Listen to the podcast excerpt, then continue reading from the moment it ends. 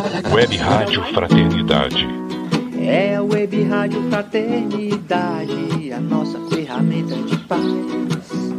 Invadindo ruas, campos e cidades, com amizade, amor, muito mais.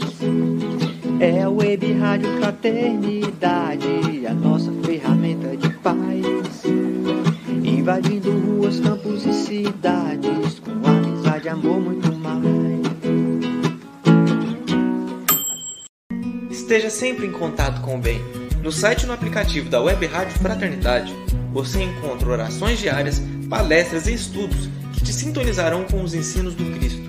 Para acessá-los, basta entrar no site www.radiofraternidade.com.br ou baixar o aplicativo da Rádio Fraternidade. Neles, você pode ouvir a rádio em tempo real ou acessar o nosso acervo. Web Rádio Fraternidade, a emissora do bem na internet.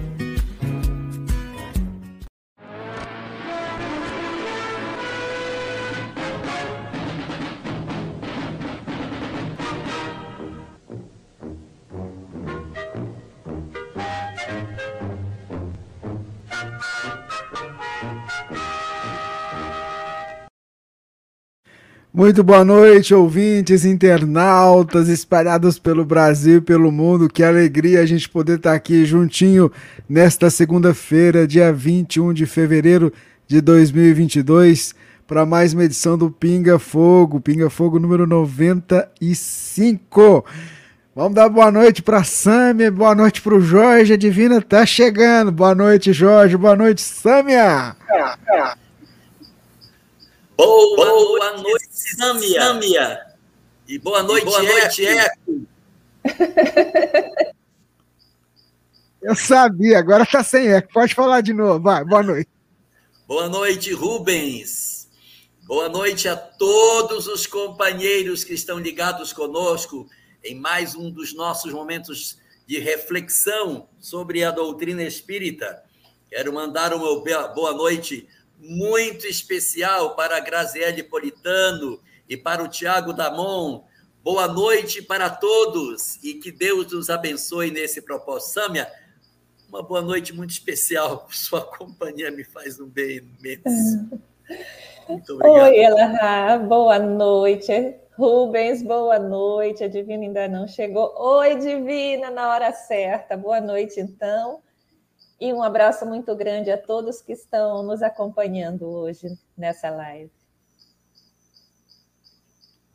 Está pegando o microfone ali. Enquanto ela acaba de, de ajeitar, eu queria agradecer o pessoal que está chegando para acompanhar conosco. Pode dar sua boa noite, vai. Oi, Sâmia. Oi, Elahá. Como vocês estão? Estamos bem, Divina. Graças a Deus, em paz. Então, tá bom. Então, né, Divina? Para mais um é pinga-fogo, isso aí, né? para mais um pinga-fogo, né, Rubens? Vamos pôr fogo aqui, no bom sentido.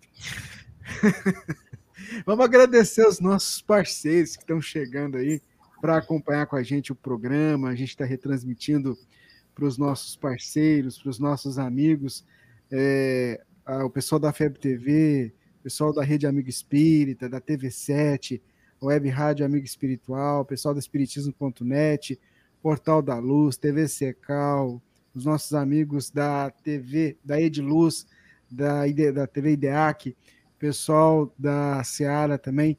Muita paz a todos. Seara de Luz, lá Seara de Guarantã do Norte. Isso mesmo, Seara de Luz.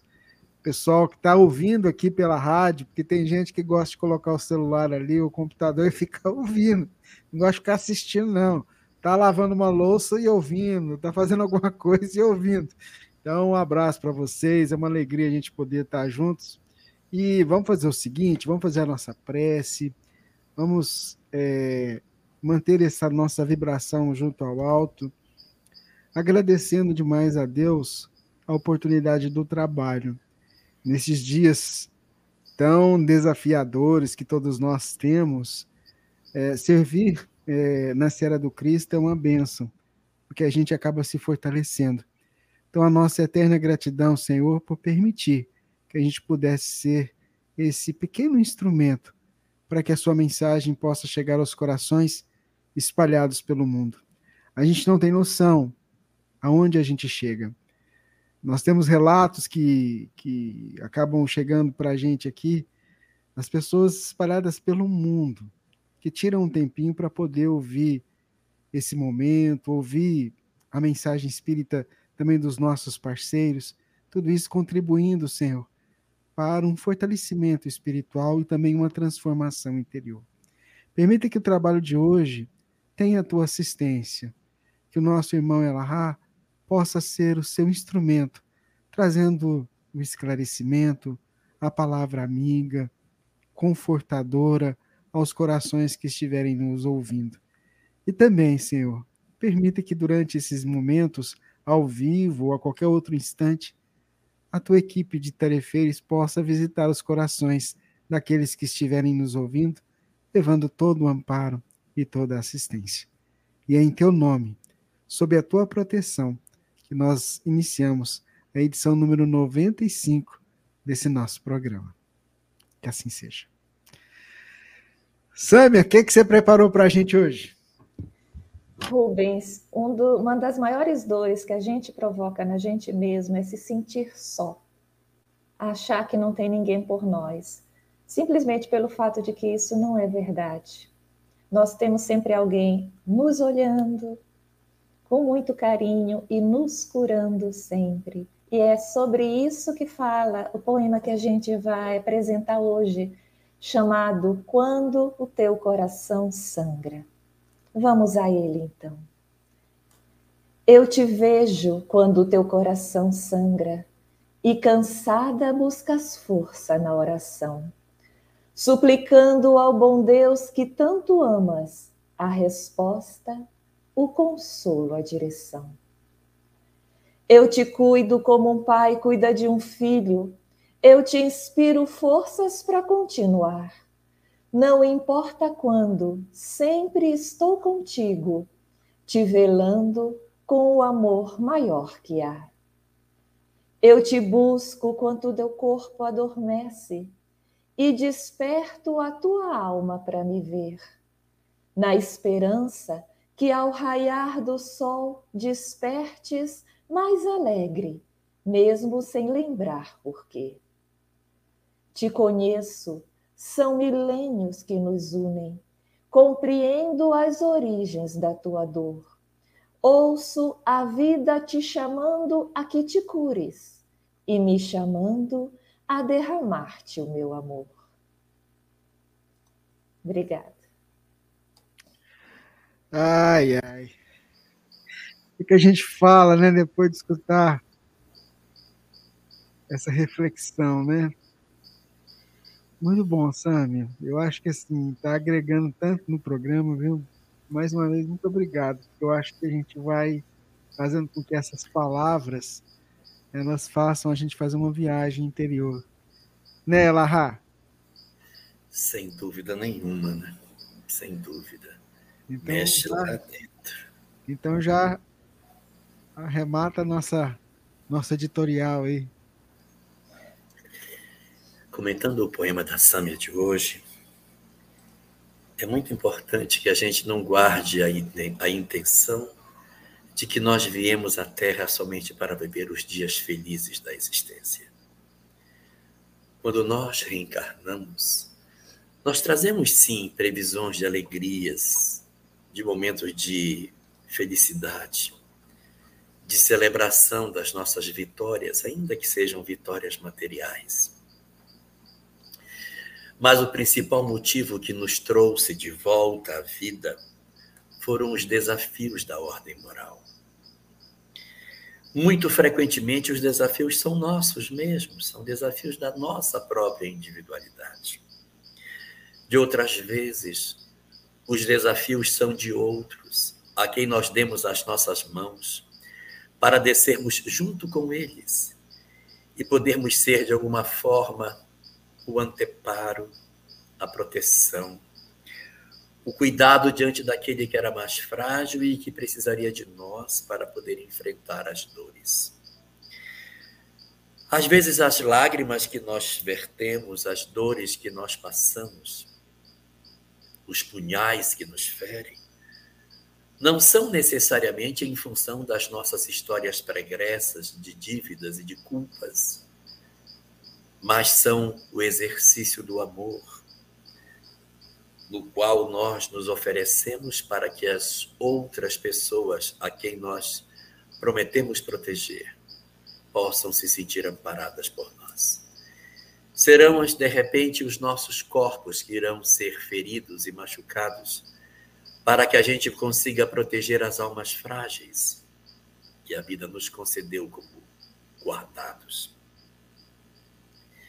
Mas, de repente, podemos dizer de que adianta você se ferir por quem se guarda, você sofrer por quem se preserva. A bem da verdade, assim é a vida.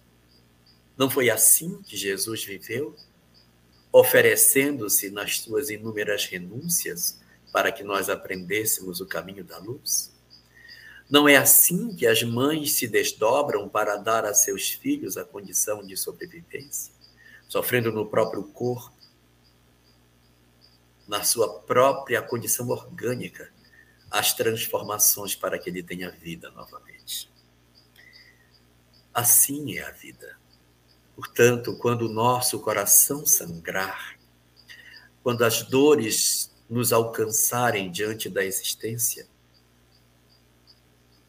nunca percamos de vista que nós não estamos verdadeiramente sozinhos. Os espíritos que nos tutelam, aqueles que, de certa maneira, possuem uma responsabilidade mais direta com as nossas vidas, estão sempre a postos, ainda que as lágrimas venham até nós, ainda que a gente experimente momentos de profunda solidão e a sensação do abandono, é apenas a sensação, porque o universo está cheio de amigos. O mundo espiritual se mobiliza o tempo todo em nosso favor muito mais ainda quando as nossas dores não são pelas nossas próprias histórias antigas. Muito mais ainda quando as feridas que nos alcançam não são as feridas produzidas pelas nossas próprias histórias do passado, mas porque nós, de alguma maneira, nos oferecemos para ser guardiães de algumas criaturas que Deus precisava de ter alguém para realizar esse trabalho na Terra. Se as nossas dores nos parecem injustas, se os nossos sofrimentos nos parecem desconcertantes diante do que somos, lembremos de duas possibilidades. Que as causas de tudo isso estejam no nosso passado mal arrumado, nas nossas histórias de muitos desequilíbrios do ontem, ou em função do amor que nós sentimos, da grandeza que nós já conseguimos desenvolver e que nos permite ser ofer oferecidos como instrumentos para permitir com que outros possam crescer à sombra da nossa dor. Que os nossos corações sangrando sirvam de adubo para as nossas criaturas protegidas que os nossos corações, quando sangrem, possam adubar a terra que a semente foi plantada. E que, em função das nossas dores, essas criaturas que, de alguma forma,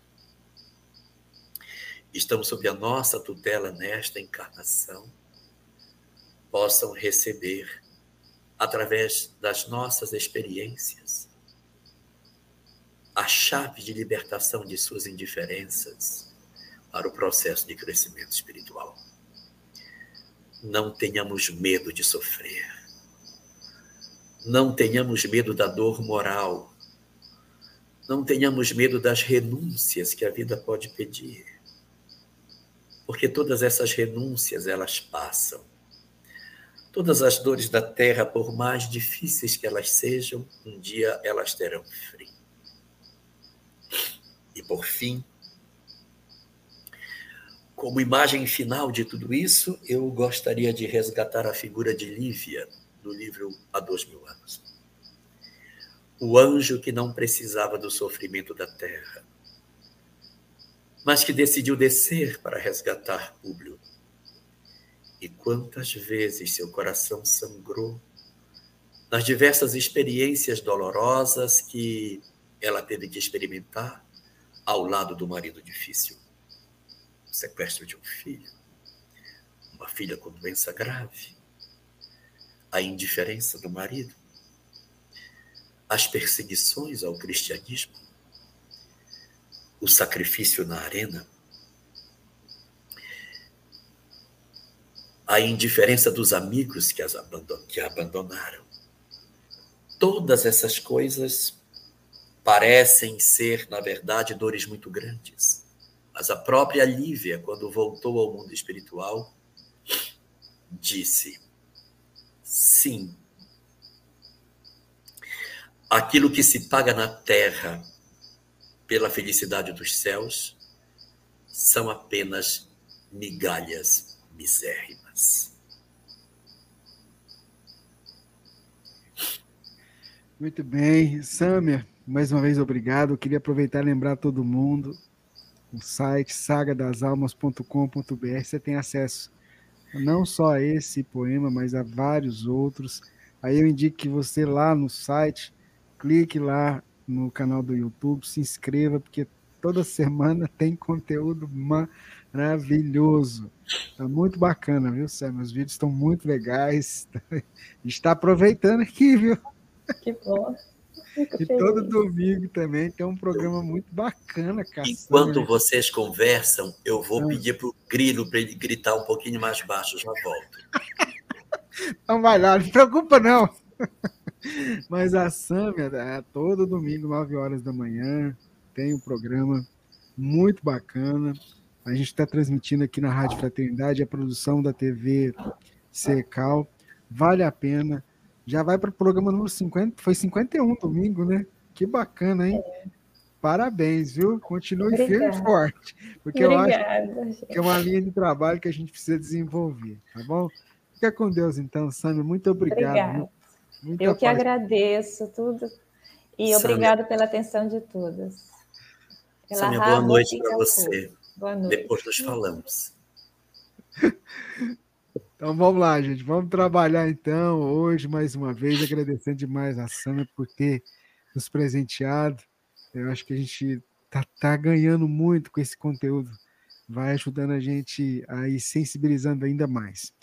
Ô Jorge, a primeira pergunta que a gente traz hoje é do nosso internauta que quer saber o seguinte: gostaria de saber do Jorge se as obsessões são todas relacionadas para o mal, ou se há obsessão voltada para o bem, por exemplo, instigando o encarnado de forma positiva para que haja mudança esperada pelo obsessor, não, não desistindo até que o objetivo dele seja alcançado ou seja, a mudança para o bem?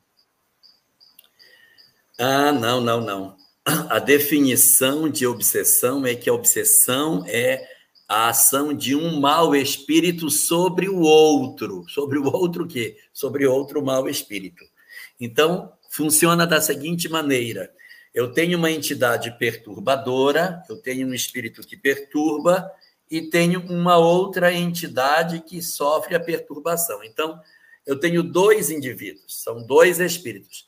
Para que se estabeleça a obsessão, o que perturba tem que ser uma entidade negativa. E o que é perturbar também é, porque se não fosse, não sofreria o processo de perturbação. Mas, voltando para a pergunta que você faz, não, não existe a obsessão positiva. Um espírito superior insistindo veementemente com alguma coisa. Os espíritos respeitam o livre-arbítrio dos homens, eles não se imiscuem na nossa vontade. Eles sugerem, eles aconselham, mas eles esperam o desabrochar da semente. Eles não fazem como aquele ansioso que, vendo a borboleta querendo sair do casulo, vai e rasga a crisálida para que ela saia logo. E ao fazer isso, as suas asas não se tornam plenamente saudáveis e será uma borboleta que nunca vai voar. Os mentores esperam que a gente faça todo o esforço para devagarinho sair do nosso casulo, respeitando o livre-arbítrio. Portanto, não existe obsessão de espírito superior. Muito bem, Jorge. Vamos lá, Dino vai trazer a próxima pergunta para a gente, Divina.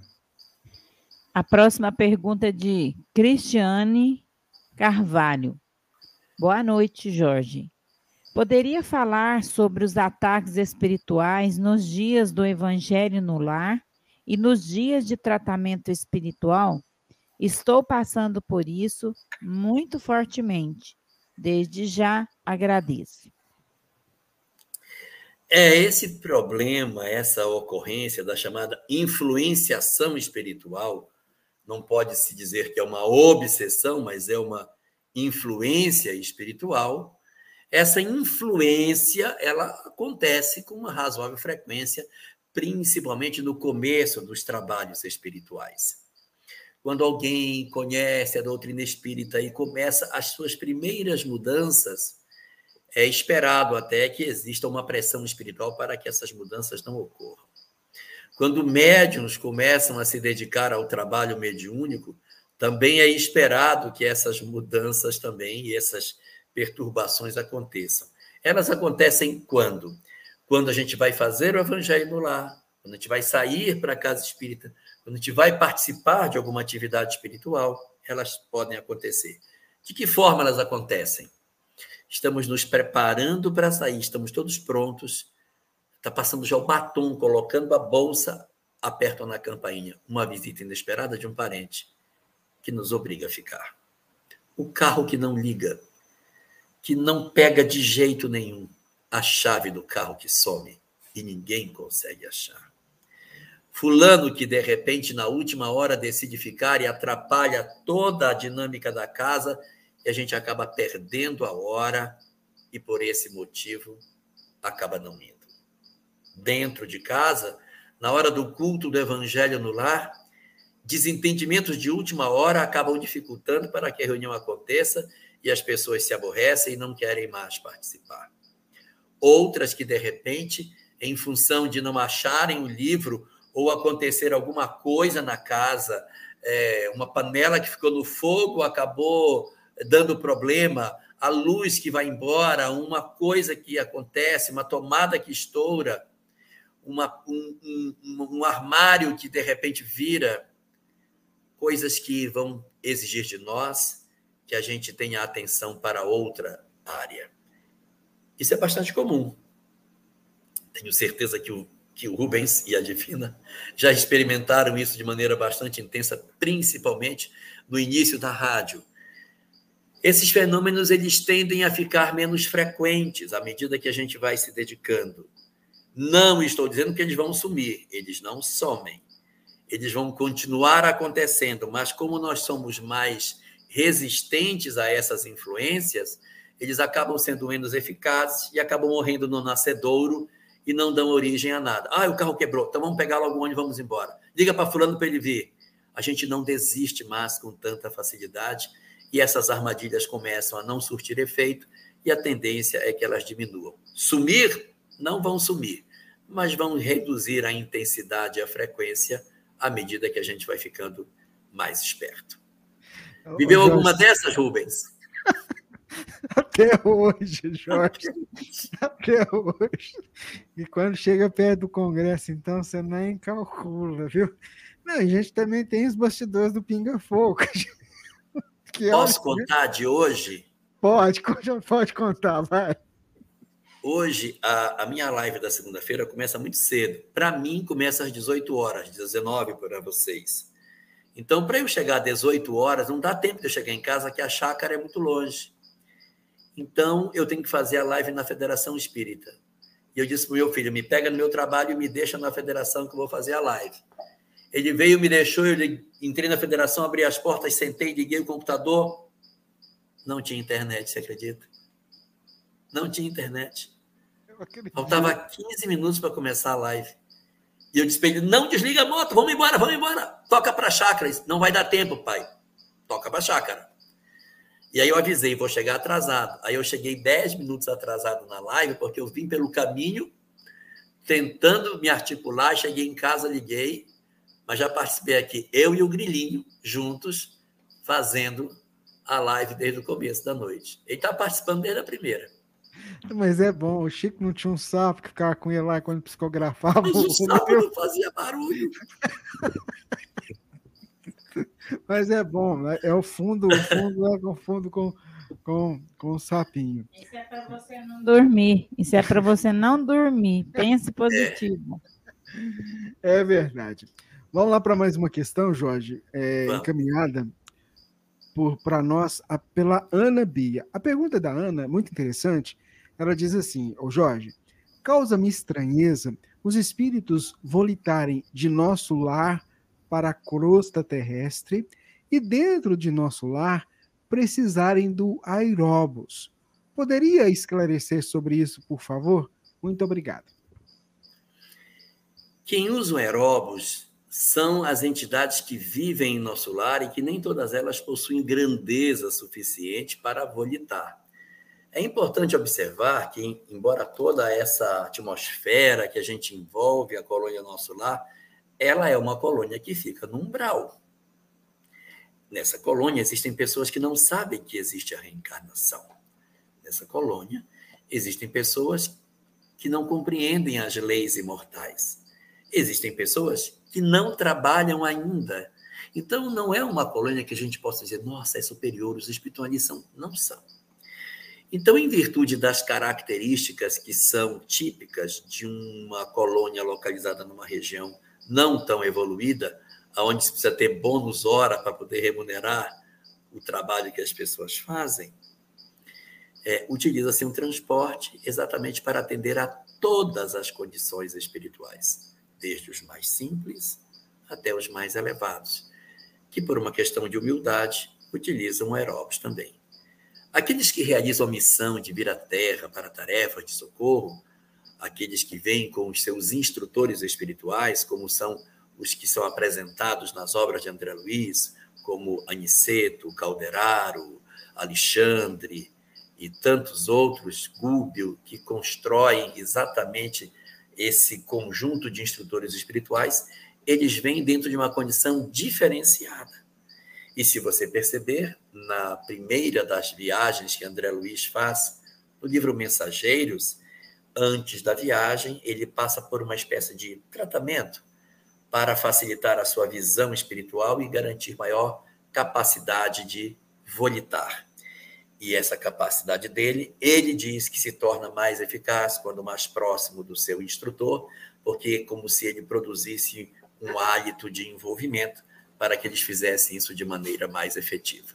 E só para terminar, no mesmo livro, Os Mensageiros, quando eles chegam no capítulo 15, que é o capítulo que eles alcançam uma colônia espiritual chamada Porto da Paz, eles não volitam mais. A densidade é tão grande que eles seguem caminhando, porque não dá mais pela densidade para eles continuarem. Então depende muito das condições que existem no entorno para que eles possam ou não exercer essa habilidade de volitar.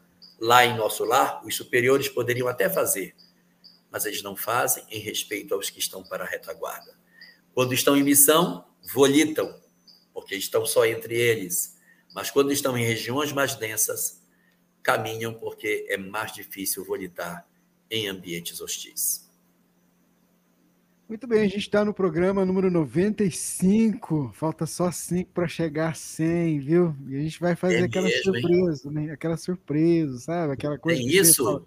Não, é. Você não escreveu um negócio para mim hoje, pensando numa ideia, né? O ah, programa é? número 100. É, mas calma, vamos deixar como surpresa. E eu ainda tive outras ideias. Vamos ver se a gente materializa elas. Meu né? Deus. Vamos lá, vamos Admira vai trazer a próxima pergunta para nós. Vamos lá. É, a próxima pergunta: qual, qual é a finalidade do arrependimento para o espírito? Leanges, é Leangenes Afonso. Existem duas palavras que elas parecem semelhantes, mas elas são muito diferentes: remorso e arrependimento. O remorso é um sentimento não positivo, em que a criatura se defronta com o que fez e ela sente culpa. ela se corrói de dor pelo que ela fez. Ela fica remoendo o feito. Ai, que eu fiz, meu Deus, eu não podia ter feito isso. E ela se enche de culpa. O remorso não é uma coisa positiva. Ele não leva a criatura para uma, uma libertação espiritual. Ah, então quer dizer que ele é totalmente negativo? Olha, ele está melhor do que o outro que não sente sequer nada. Nem remorso sente ainda. É a diferença entre trevas e umbral. Quem faz o mal e sente prazer no mal está nas trevas. Quem fez o mal e hoje se corrói de remorso está no umbral. Umbral, remorso, culpa.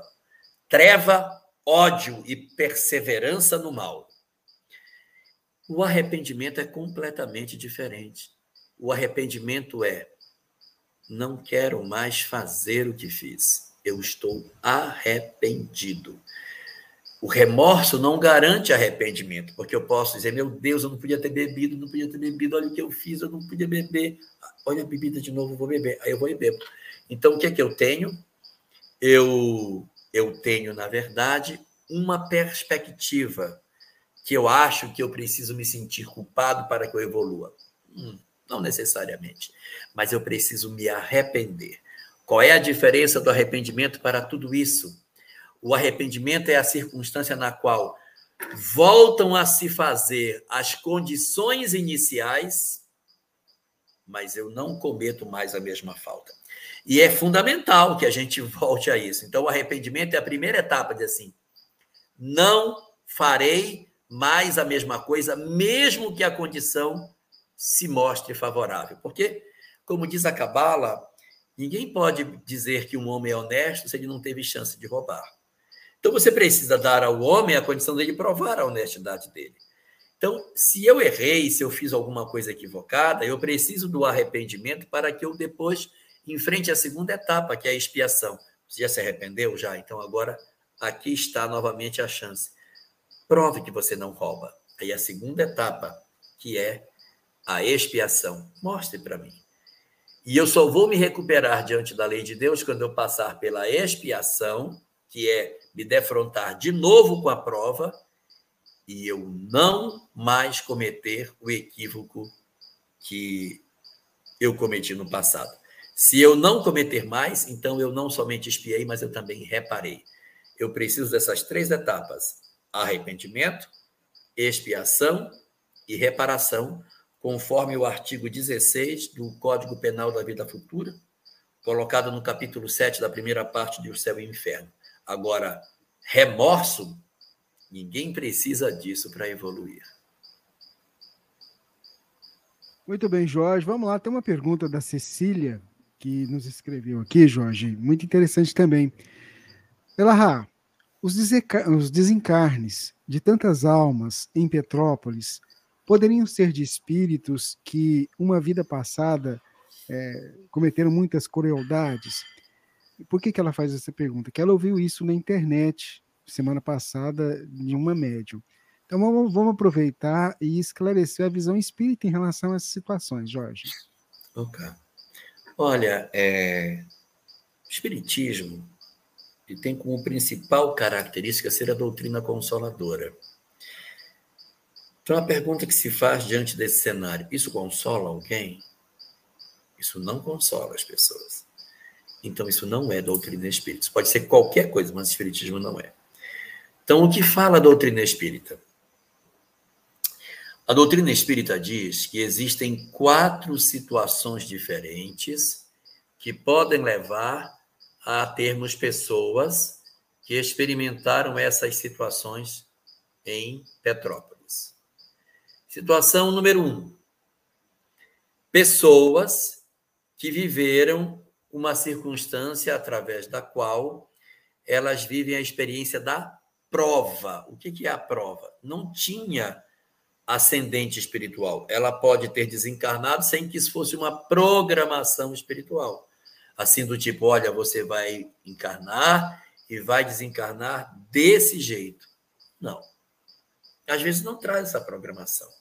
Ué, então a gente não vem com programação? Eu estou dizendo que isso é uma possibilidade. E ela é muito típica em espíritos iniciantes, espíritos que não têm ainda muitas histórias, não têm muitas encarnações. Vou me tornar mais claro no que eu quero dizer. Eu tenho uma comunidade primitiva que vive no meio da floresta, formado de almas simples, recém-saídas da infância espiritual, almas ainda iniciando o processo de construção dos laços, espíritos ainda com é, os primeiros ensaios em termos de conhecimento científico, estão se iniciando. Nessa floresta, alguém toca fogo.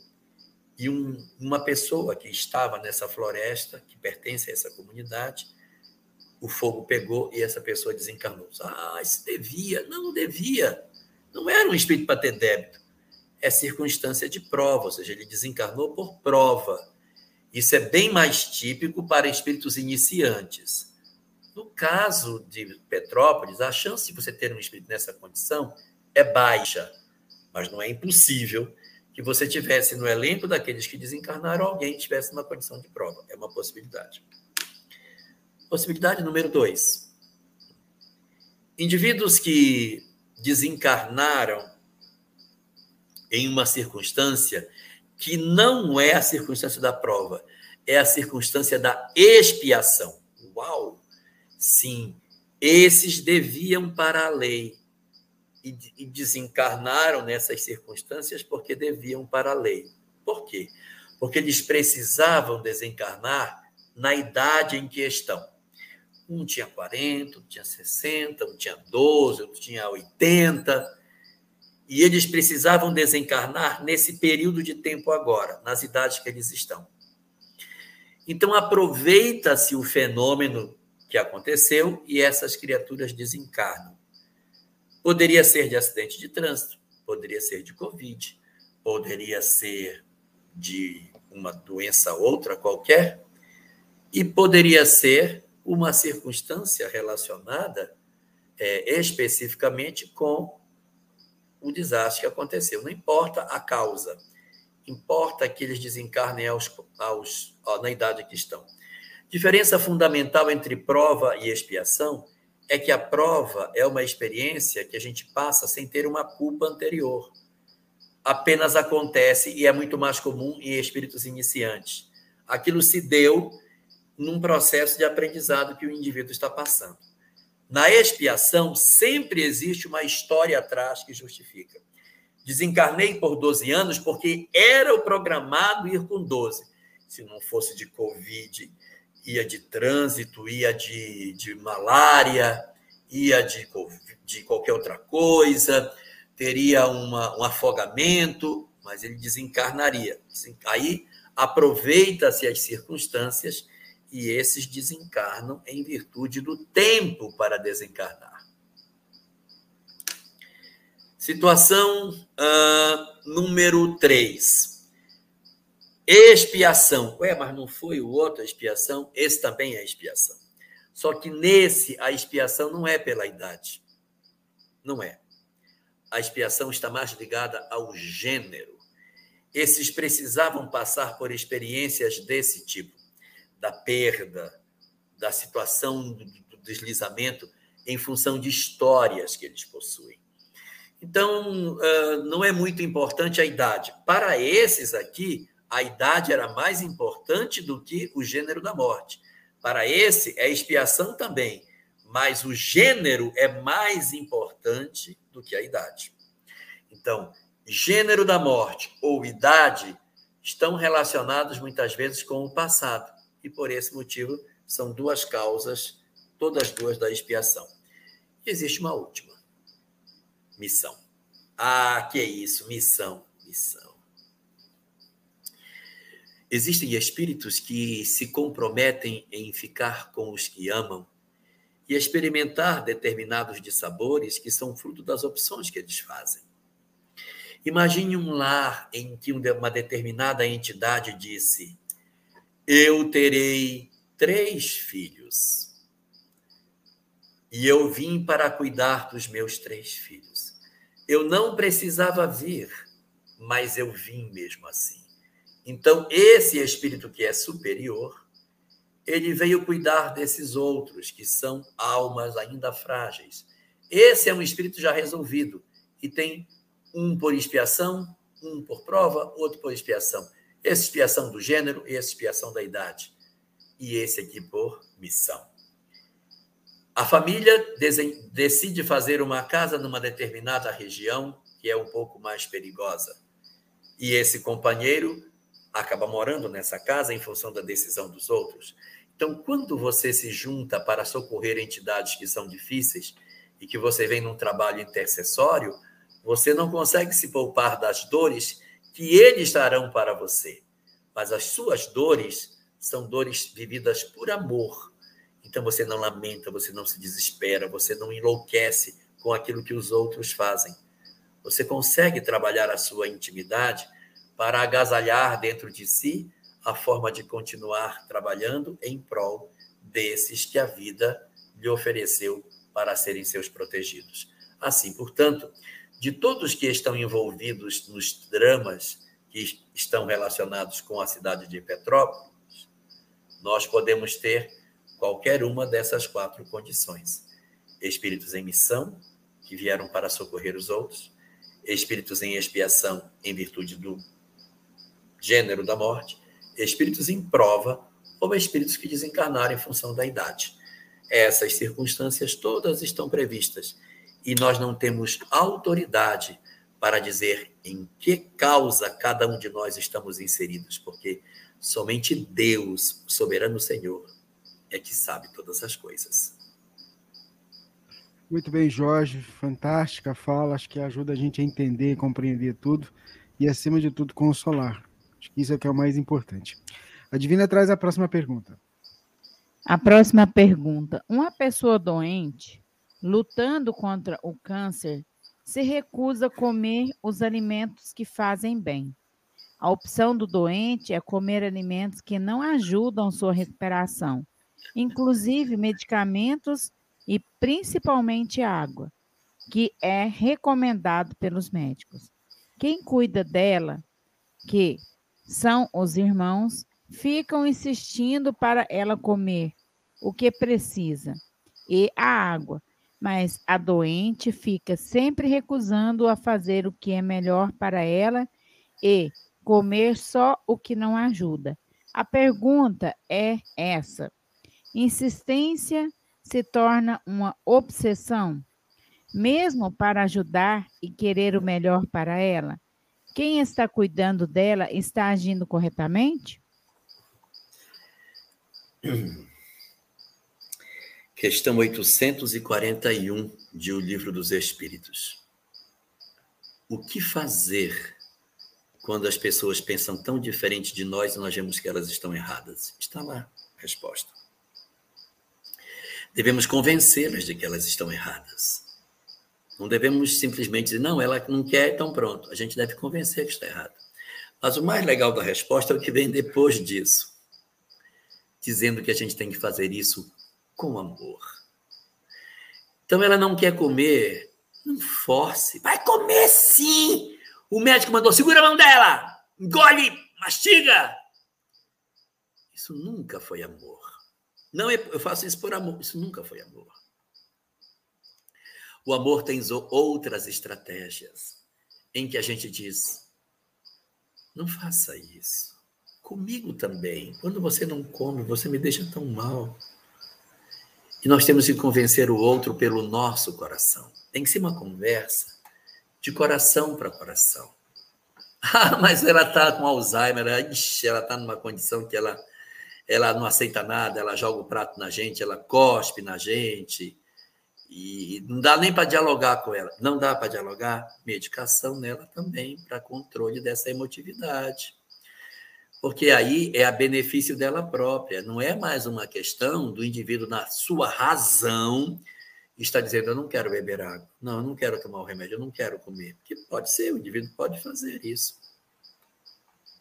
O meu pai hoje disse para minha mãe, o meu pai tem 91 anos, disse para minha mãe: Não, eu não quero comer carne hoje. Coloca só as verduras no meu prato. Meu organismo não está mais querendo comer carne. Uma decisão dele, ele está plenamente lúcido. Eu disse: Mãe, ele não quer comer, ele não come. Mas ele vai enfraquecer, depois ele vai pedir. Ele não quer, não foi hoje. Deixa, ele não vai comer. Amanhã ele pede. Pergunte que tipo de carne ele quer, um peixe, alguma coisa. Deixa ele resolver. Ele tem 91, deixa ele decidir. Mas ele não está agredindo. Agora, se tem uma pessoa que está fora do seu juízo, então tem que entrar com medicação para que a pessoa esteja mais serena, para a gente poder ajudar. Agora, sempre o trato tem que ser por amor. Sempre a gente tem que ser exercitando o coração. Por quê? Porque cuidar de idoso não é cuidar de idoso. Cuidar de idoso é cuidar do nosso coração. Porque é, é um exercício de amor meu. É assim, ah, eu cuido bem do meu velhinho. Você tem que cuidar bem também de você. Também de você. Utilize isso para você crescer. Assim como as mães, assim, ai, quando eu era mais jovem, que eu não tinha filho, nossa, eu era tão egoísta. Depois que eu tive filho, aprendi a dividir. O item é 841.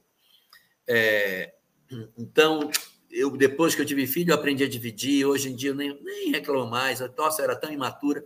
A mesma coisa, quando a gente tem um velhinho que a gente quer cuidar, um idoso, cuida com amor para que você cresça. O, o, o, cuidado não é só você para com ele, é você aproveitar a experiência para cuidar de você, é você crescer também. Então, se ela é difícil, redobra o amor, redobra o amor. Ah, mas eu redobrei e não deu certo. Ela está muito incomodada, muito agressiva fala com um psiquiatra, com um geriatra, para poder trazer uma medicação para ela acalmar um pouco. E aí a gente poder fazer. Mas nada com violência. Como disse Estevão para Saulo de Tarso, o amor difere da violência tanto quanto a vossa palavra difere da do Cristo. Então, assim são as coisas. A violência nunca foi sinônimo de amor. É, Jorge. A Divina riu aqui, viu? Toma! Gole! Gole! Eu ri da sua cara, viu? Ficou muito legal a sua cara. Aí eu pensei nos meus aluninhos, né? Porque Ainda... meus alunos pequenininhos, então fica o tempo todo, tia, tia, tia, não é isso, é aquilo, aquilo. Aí você fica pensando, você tem que exercitar o amor ali. Não tem como. E aí eu fiquei rindo da sua cara. Engole! Engole. E, e, coloca ainda, fecha, fecha o nariz. Coitado, não. Pessoa poder engolir. Oh, meu Deus. Essas estratégias, Ai, elas não são boas, sabe? A gente, assim, os nossos idosos precisam de tanto carinho.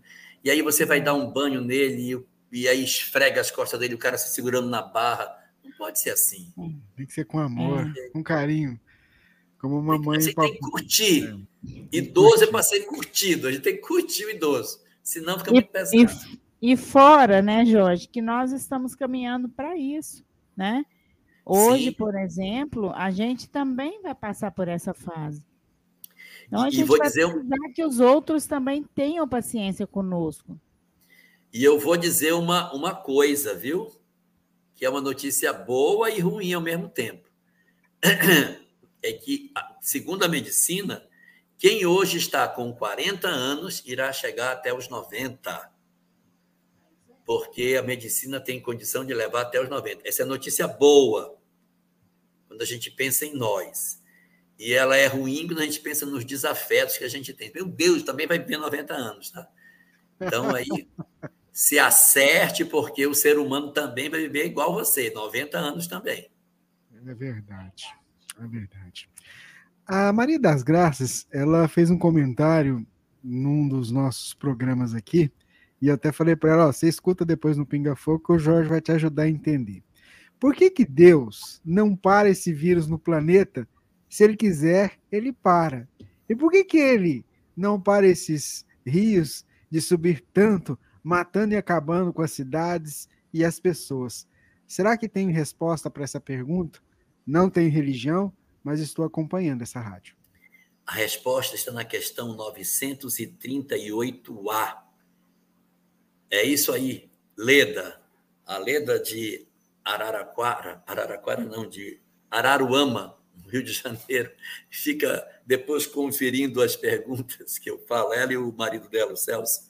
Então, é, é a pergunta 938A de O Livro dos Espíritos, Leda. Lá, Allan Kardec pergunta isso, se não existiria outro método que não esse para fazer as coisas. E aí os espíritos, mas ele emprega a mancheias o tempo todo esses outros métodos. Mas o homem é incorrigível. Então ele lança esse tipo de questões para que o homem se volte para ele, para que o homem perceba o espiritual. A grande pergunta que a gente precisa fazer é o seguinte: nós estamos aprendendo alguma coisa com essa pandemia ou só se odiar? A gente já conseguiu melhorar enquanto humanidade ou a gente continua só se agredindo na rede social, botando culpa um no outro, um no outro, um no outro? Ou a gente já conseguiu dizer, não, vamos parar e vamos nos unir? Porque se a gente se unir, a gente pode fazer com que isso tenha uma solução muito mais rápida. Às vezes o nosso problema não está no, no, no drama em si que a gente vê do lado de fora, está na criatura humana, nós que, na verdade, somos a grande fonte de todos esses males. Então, nessa questão, Allan Kardec, quando indaga os espíritos sobre isso, 938A, ele diz lá o seguinte: que Deus não é Deus dos homens, Deus é Deus dos espíritos. Os homens são simples vestimentas que os espíritos se utilizam. O que Deus deseja é a felicidade dos espíritos. Os homens são meras circunstâncias. Vestem um corpo de carne para experimentar e desenvolver as suas potencialidades de amar. Então, se de repente estamos vivendo esse período e eu não me preocupo com os que estão padecendo, eu não tenho sensibilidade para dividir o que eu possuo, eu não sou amoroso, o que, eu estou fazendo com as experiências que Deus está me dando? Estou passando por experiências que são múltiplas: é Covid, é problema de desemprego, é problema de enchente, é confusão de toda ordem no mundo, violência. Tá, e, e, eu, eu fiz o que em cima disso aí? Essa é a pergunta. O que é que isso mexeu na minha alma? Porque eu não sou corpo, eu sou espírito. E, portanto, eu preciso aproveitar as lições espirituais que a vida me oferece e crescer com elas. Se essas experiências acontecem e eu não cresço, meu Deus, o que estou fazendo? Então, às vezes, a gente, quando se enxerga só como corpo, nós dizemos, nossa, mas está pesado, o jogo está pesado. É, tá pesado, mas nós não somos o corpo. Nós somos o espírito. A experiência que estamos passando é para saber: você é capaz de amar? Você é capaz de dividir, mesmo na dificuldade? Você é capaz de manter a sua serenidade, mesmo cercado de tanto ódio? Então, prova para mim. Vai lá e diz aos homens que você é capaz de amar e dividir, mesmo numa sociedade louca, vestido num corpo de carne em que você esqueceu que é espírito, mas que na sua essência sabe que precisa fazer o bem. Muito bem, Divina, a próxima pergunta, por favor. É, a eutanásia é um crime perante as leis divinas. E a ortanásia também infringe as leis divinas? Quando percebemos que médicos mantêm a vida de um ente cujo corpo físico está tomado pelas infecções e sem defesas, sem imunidade, no caso da, do HIV, o corpo físico se desmanchando e sendo mantido com noradrenalina. Noradrenalina. Para manter o coração funcionando. A família deve se posicionar para que não seja prolongada a vida com o intuito de resistentes, residentes estar aprendendo? Antônio Carlos, o, o perguntador. Acho que sim. Não, eu, eu não sei. Aqui não falou. Eu, eu, não. Eu não, é, Quem gosta dessas perguntas é o Antônio Carlos de Florianópolis. Ah, é, eu, eu faria algumas observações. A gente, quando coloca assim, a eutanásia é um crime é pesado, né? Porque existem algumas pessoas que, em, em, função até da sua dificuldade de compreender as leis espirituais, já fez alguns movimentos na direção da, da eutanásia. Então, se a gente diz assim, ah, é um crime, você acaba empurrando as pessoas para um processo de culpa que não vai resolver, uma vez que as pessoas já te, teriam executado determinadas ações. É, o que fazer, então, especificamente no caso da eutanásia? É importante observar que às vezes a gente toma essas decisões, mas nós não sabemos o que estamos fazendo. Temos responsabilidade? Temos, mas elas são menores em função do nosso desconhecimento espiritual. Quanto mais eu entendo da vida espiritual, maior a minha responsabilidade diante da minha própria consciência, em virtude da lucidez que eu passo a ter pelo, pelo drama que a vida me, me faz viver, e eu, com a leitura espiritual, digo: não, essa opção não é boa, vamos pela outra. Então, chamar assim a eutanásia um crime é muito pesado. A gente poderia dizer que a eutanásia não é recomendada pela doutrina espírita, não é recomendada. A doutrina espírita não recomenda a eutanásia. O que, que é a eutanásia? Eutanásia significa você deliberadamente abreviar a vida de uma pessoa que está em sofrimento. Está sofrendo muito, doutor? Aplique logo a medicação e encerre com isso. Então, o que, que eu estou fazendo? Eu estou cortando o fio da vida, eu estou interferindo para cortar o fio. Então, eu vou e corto o fio da vida. Isso a doutrina espírita diz que a gente não deve fazer, porque momentos finais são muito importantes para o espírito fazer as suas últimas reflexões. Ele pode ter a chance a chance de mudar a sua vida, de mudar seus conceitos a partir da releitura que ele tem é, da, dos últimos momentos que ele tem. Às vezes, no último momento, a pessoa pode dar um perdão, receber um perdão. E às vezes a medicina erra, tá? Ela diz assim: não vai passar essa noite, então passe logo o remédio, doutor. Cabe com o sofrimento dele. E às vezes não, não acontece, às vezes o cara sobrevive. Então, a eutanásia ela não é abonada pela doutrina espírita. Agora, algumas pessoas não sabem disso e às vezes já atropelaram a existência com essa experiência. Não era o melhor a fazer, mas se já foi feito, o que a gente precisa fazer agora é repensar a vida daqui para frente e não ficar olhando para trás, senão a gente acaba não avançando. E aí existe um segundo conceito que foi lido lá pela, pela Divina, quando ela estava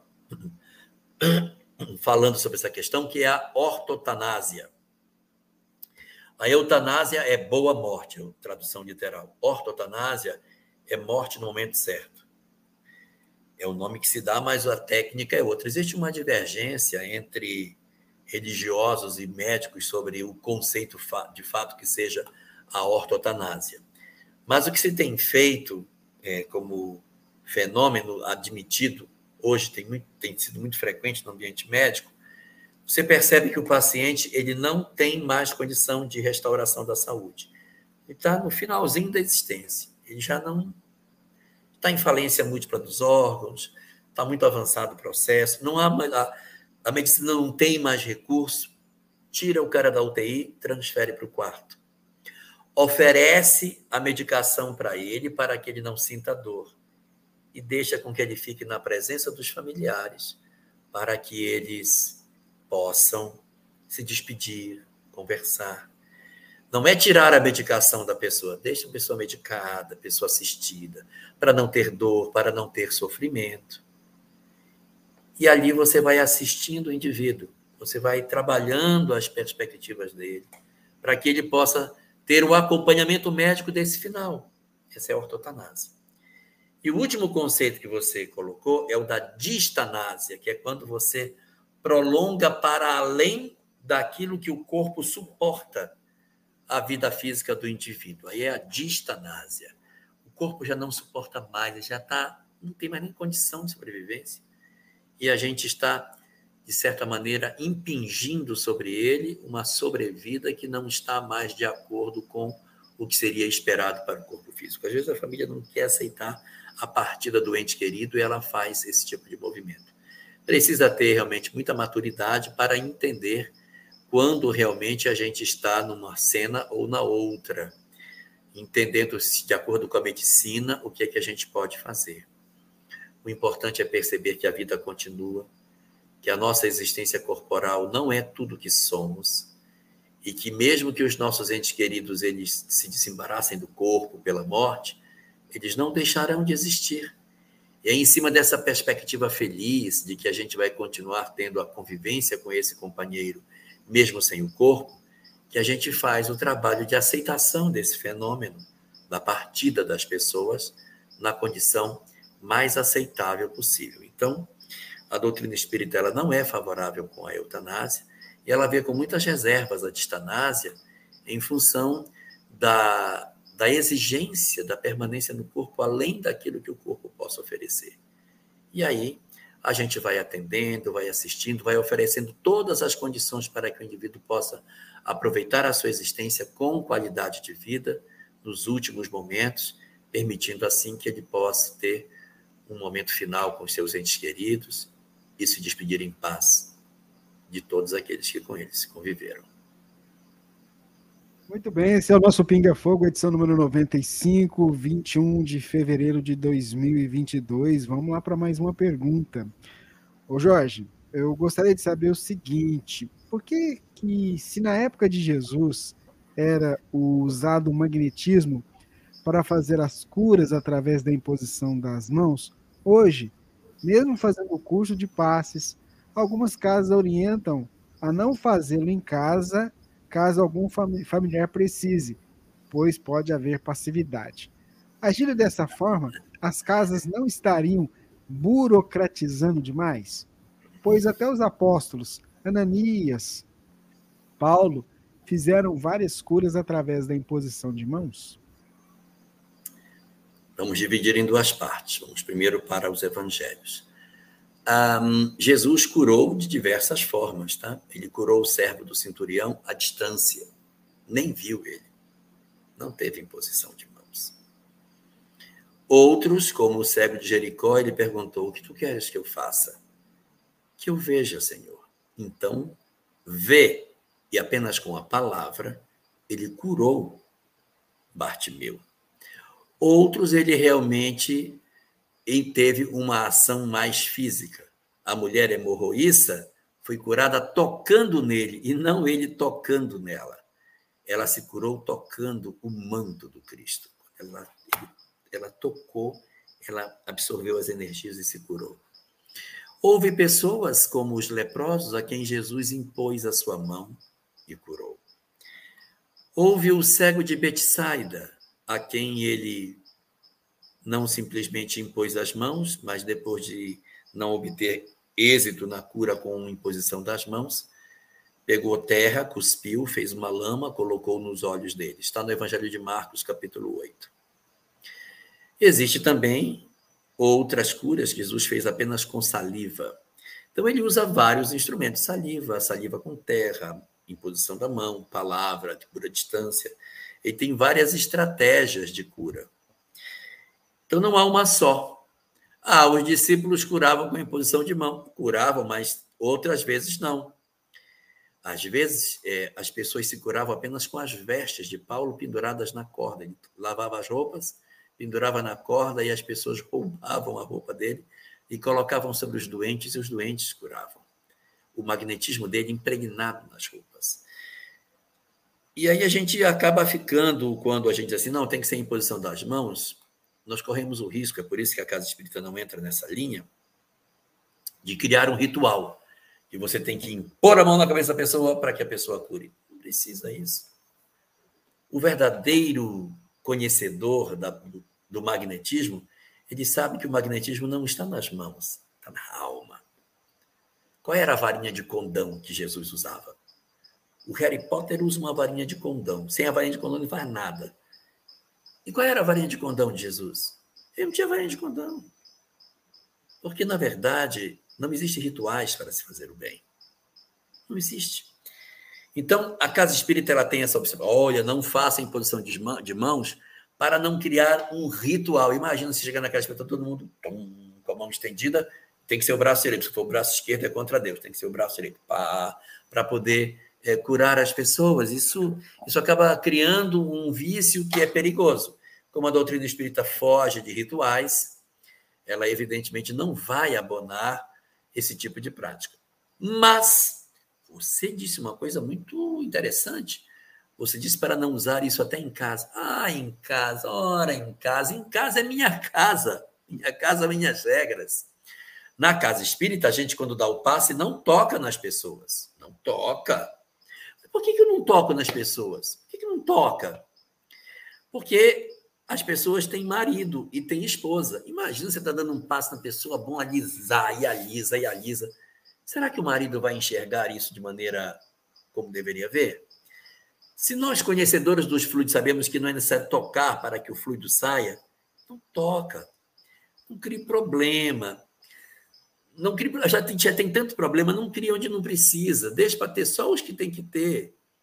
Não precisa você se enrolar com coisas desnecessárias. Então a gente na casa espírita não toca. Agora, na minha casa, com meu filho doente, ah, meu filho doente, eu ponho a mãozona na cabeça dele assim, eu ponho a mão no peito dele assim, porque é meu filho e não existe nenhuma restrição para que isso aconteça.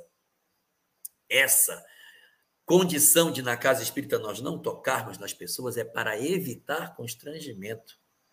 Mas na minha casa, que eu estou com os meus amados, eu faço questão de tocar. Faço questão de dar o passe, porque a oração das mães arromba as portas dos céus. Não existe técnica do passe mais eficaz do que o amor de mãe que pega uma criança, coloca no colo a criança e diz: Meu Deus, cura a febre do meu filho. Ela lá sabe o que é plexo cardíaco, o que é plexo é, genésico, plexo coronário, que ela saber disso. O amor é a técnica mais extraordinária que existe. E quando ela faz essa oração, o amor se derrama e por onde tiver que entrar, vai entrar e acabou-se. Nós usamos técnica porque nos falta amor. A mãe não precisa de técnica porque sobra amor. Então, na casa espírita, mantenhamos a lucidez. Não toque nas pessoas, não crie ritual de mão estendida. Mas na minha casa, eu faço o que eu quiser. Agora, não estenda a mão em casa também, parece uma coisa ritualística. Você quer cuidar do outro que está doente em casa? Toca nele, mas sem precisar ser com aquela rigidez de um braço, e o braço direito girando para o lado direito, porque se girar o braço direito para o lado esquerdo. Nada disso. Use seu sentimento, sua intuição.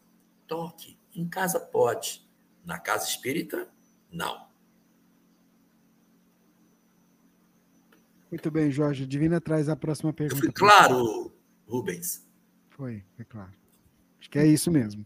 A gente tem que pensar que o amor é que remove montanhas de sentimento de amor, porque não adianta eu estender o braço e não estar tá em conexão com o amor, porque que fluido que vai sair dali? O que movimenta o fluido é a nossa força de amor, gente. É, né? Na luta de boxe, a gente também leva o braço. leva, leva. Leva muito braço. É, leva o braço. Eu achei interessante as suas colocações, Jorge. E lembrei, né? Há um tempo atrás, no início, né? eu comentava com uma pessoa que, que às vezes eu, eu estendia as mãos e sentia assim uma, uma energia, parecendo um fogo, né, saindo nas pontas do de, dos dedos.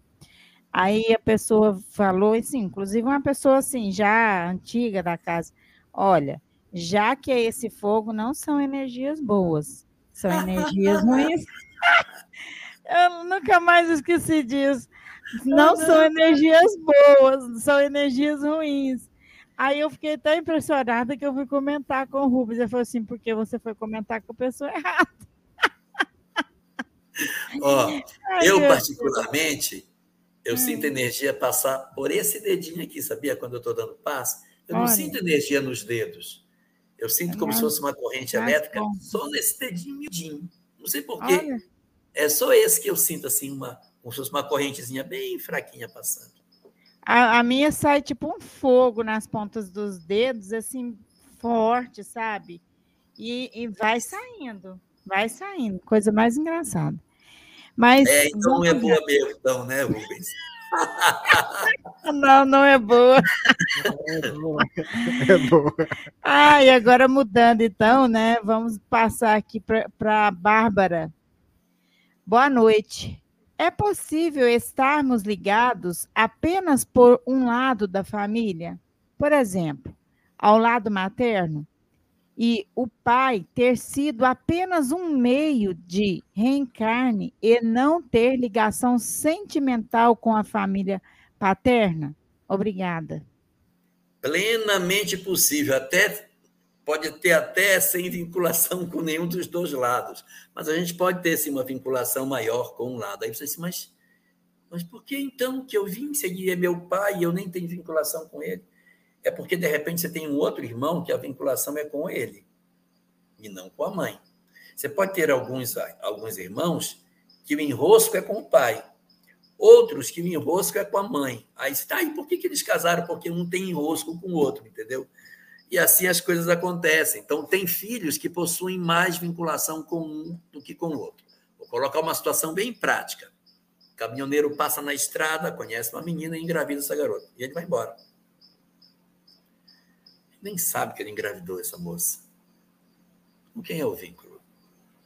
Ele nem sabe que ela está grávida. Ele nem sabe de nada. Então, o mais esperado nessas circunstâncias é que o vínculo seja com a mãe, que é aquela que vai ficar com ele, do que ser com o pai.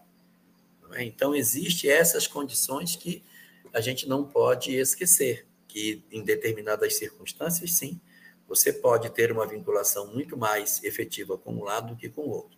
Mas uma última recomendação: que isso não seja motivação para a indiferença. Para dizer, ah, é? Então quer dizer que meu pai não é? Então, ele para mim, e um pedaço de pau vai ser a mesma coisa. Não, não faça isso. Se você percebeu que sua vinculação é mais com sua mãe e menos com seu pai, não deixe a oportunidade passar.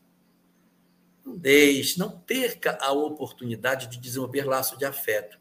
Porque se você desenvolver laço de desafeto, aí você volta com ele para resolver o desafeto. Então eu percebi que eu tenho uma certa neutralidade em relação à família do meu pai. Então não acentue isso.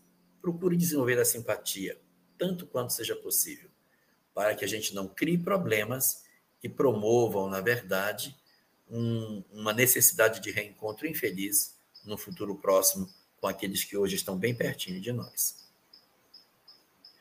Muito bem, Jorge. A próxima pergunta é: meu irmão tirou a própria vida. Ele faliu, ficou com muita vergonha das dívidas. Na casa espírita me disseram que ele deve estar sofrendo muito no plano espiritual e irá nascer deficiente. É assim que funciona? A deficiência não é uma obrigatoriedade para as criaturas que foram suicidas. Eu resgataria aqui a história de Ivone Pereira. Ivone Pereira, que foi um grande médium que o Brasil teve, nascida em 24 de dezembro de 1900, ela fez um trabalho magistral de mediunidade. Não tinha nenhum defeito físico. E era ex-suicida. Ela tinha se suicidado numa encarnação anterior, como Andréa de Guzmán, e agora reencarnava uma nova existência saudável. Ah, quer dizer então que não tem consequências? Não, teve, ela teve muitas consequências. Nasceu sozinha, sem ninguém para ser seu amor nesta existência. Solidão.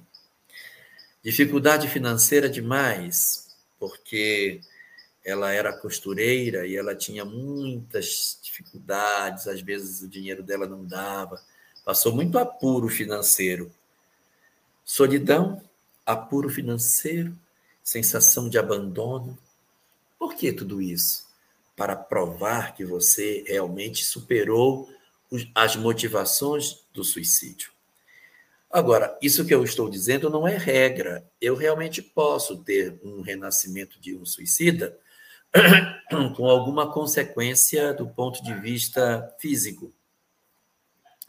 Nascer com alguma deformação, com alguma doença, uma mutilação, uma inibição, plenamente possível.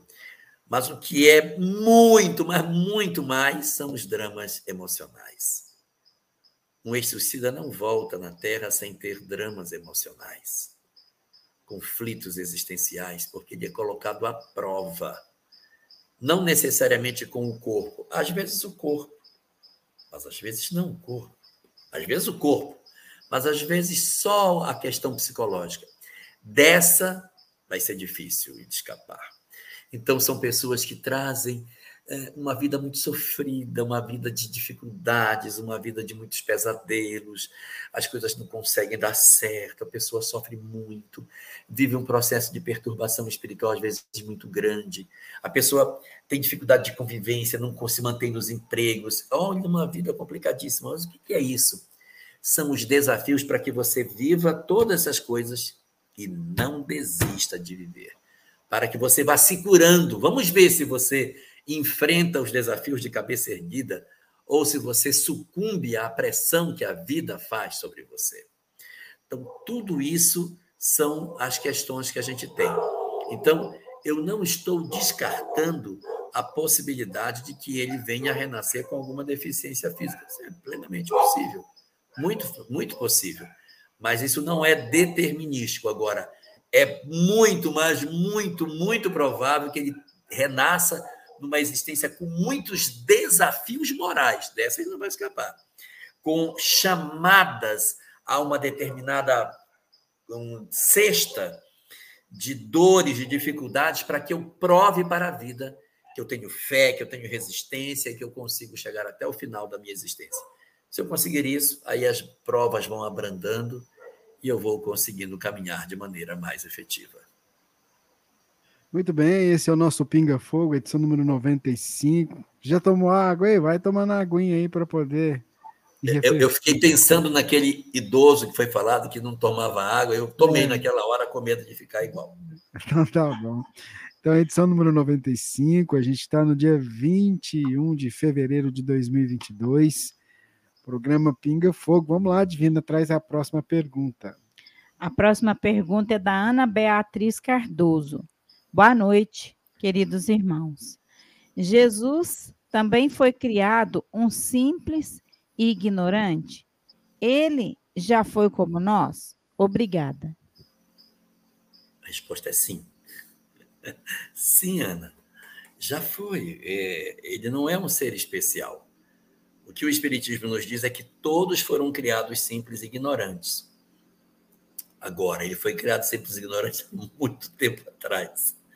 Ora, se você imaginar que nós somos a espécie mais evoluída do planeta e ele é o nosso governador planetário. Há um bilhão de anos atrás, a espécie mais evoluída do planeta éramos nós, porque a gente veio evoluindo. O que tinha um bilhão de anos atrás? Só as primeiras células, seres unicelulares. Então, nós éramos seres unicelulares. E quem era ele? O governador planetário. Então, ele é o governador planetário há 4,5 bilhões de anos. Isso que ele é governador. Fora o que ele tem para trás. Então, ele tem uma história muito mais antiga do que a nossa. Ele é um espírito muito mais velho do que nós. E como o universo nunca teve princípio, porque Deus cria desde toda a eternidade, é, na verdade, não sabemos quando ele foi criado. Só podemos dizer que a lógica nos leva a concluir que ele é muito mais velho do que nós.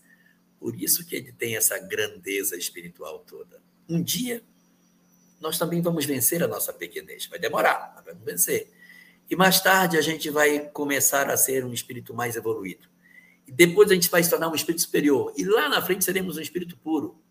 Nossa, aí, aí vou ficar igual Jesus. Ah, quando eu chegar a ser um espírito para tomar conta de um planeta, ele já está muito longe, tomando conta de uma galáxia, de um sistema solar, e a gente vai começar a tomar conta de uma cidade, de um estado, para chegar a tomar conta de um país. Oh, quanto tempo, Senhor! Então, ele teve sim um início igual a nós, todos nós temos o mesmo princípio. Caminhamos na senda do progresso rumo à felicidade, como assim determina a lei de Deus. Muito bem, Jorge Alahar, ouvintes da nossa emissora do bem. Vamos lá para Olha, o Adalberto está perguntando se ele também chega aos 90 anos. Olha, Adalberto. Depende, é, né? As pessoas que já estão com 62 anos deverão chegar, mas você, particularmente, só você não. Estou brincando. Olha, vivendo no Japão, comendo a comida que come, com toda essa disciplina que tem, acho que vai passar de 90, vai chegar a 120. É, você foi para aí, não foi à toa, viu, Adalberto? Pois é. não foi à toa, saiu do Brasil para ir. E, aliás, né?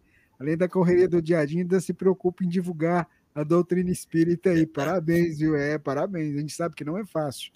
Né? Deixa eu contar uma coisa para você. Vamos lá. Quando, enquanto, quando eu acho a pergunta aqui que eu tinha separado. Enquanto você procura aí. Numa live que estava fazendo com os nossos companheiros do Japão, eu disse para eles assim: ah, deve ser muito legal viver no Japão, que é um país que já é reencarnacionista há séculos, milênios, e que a reencarnação já é conhecimento já de todas as pessoas, fica muito mais fácil, né? Aí me responderam eles, Adalberto no grupo. Hum, não, Aqui não é fácil, não. Ué, mas todo mundo não sabe a criança. Sabe, mas ninguém liga para isso. Apenas sabe, mas ela não significa nada. Tem apenas a informação. Ah, sim, é, vivo várias vidas.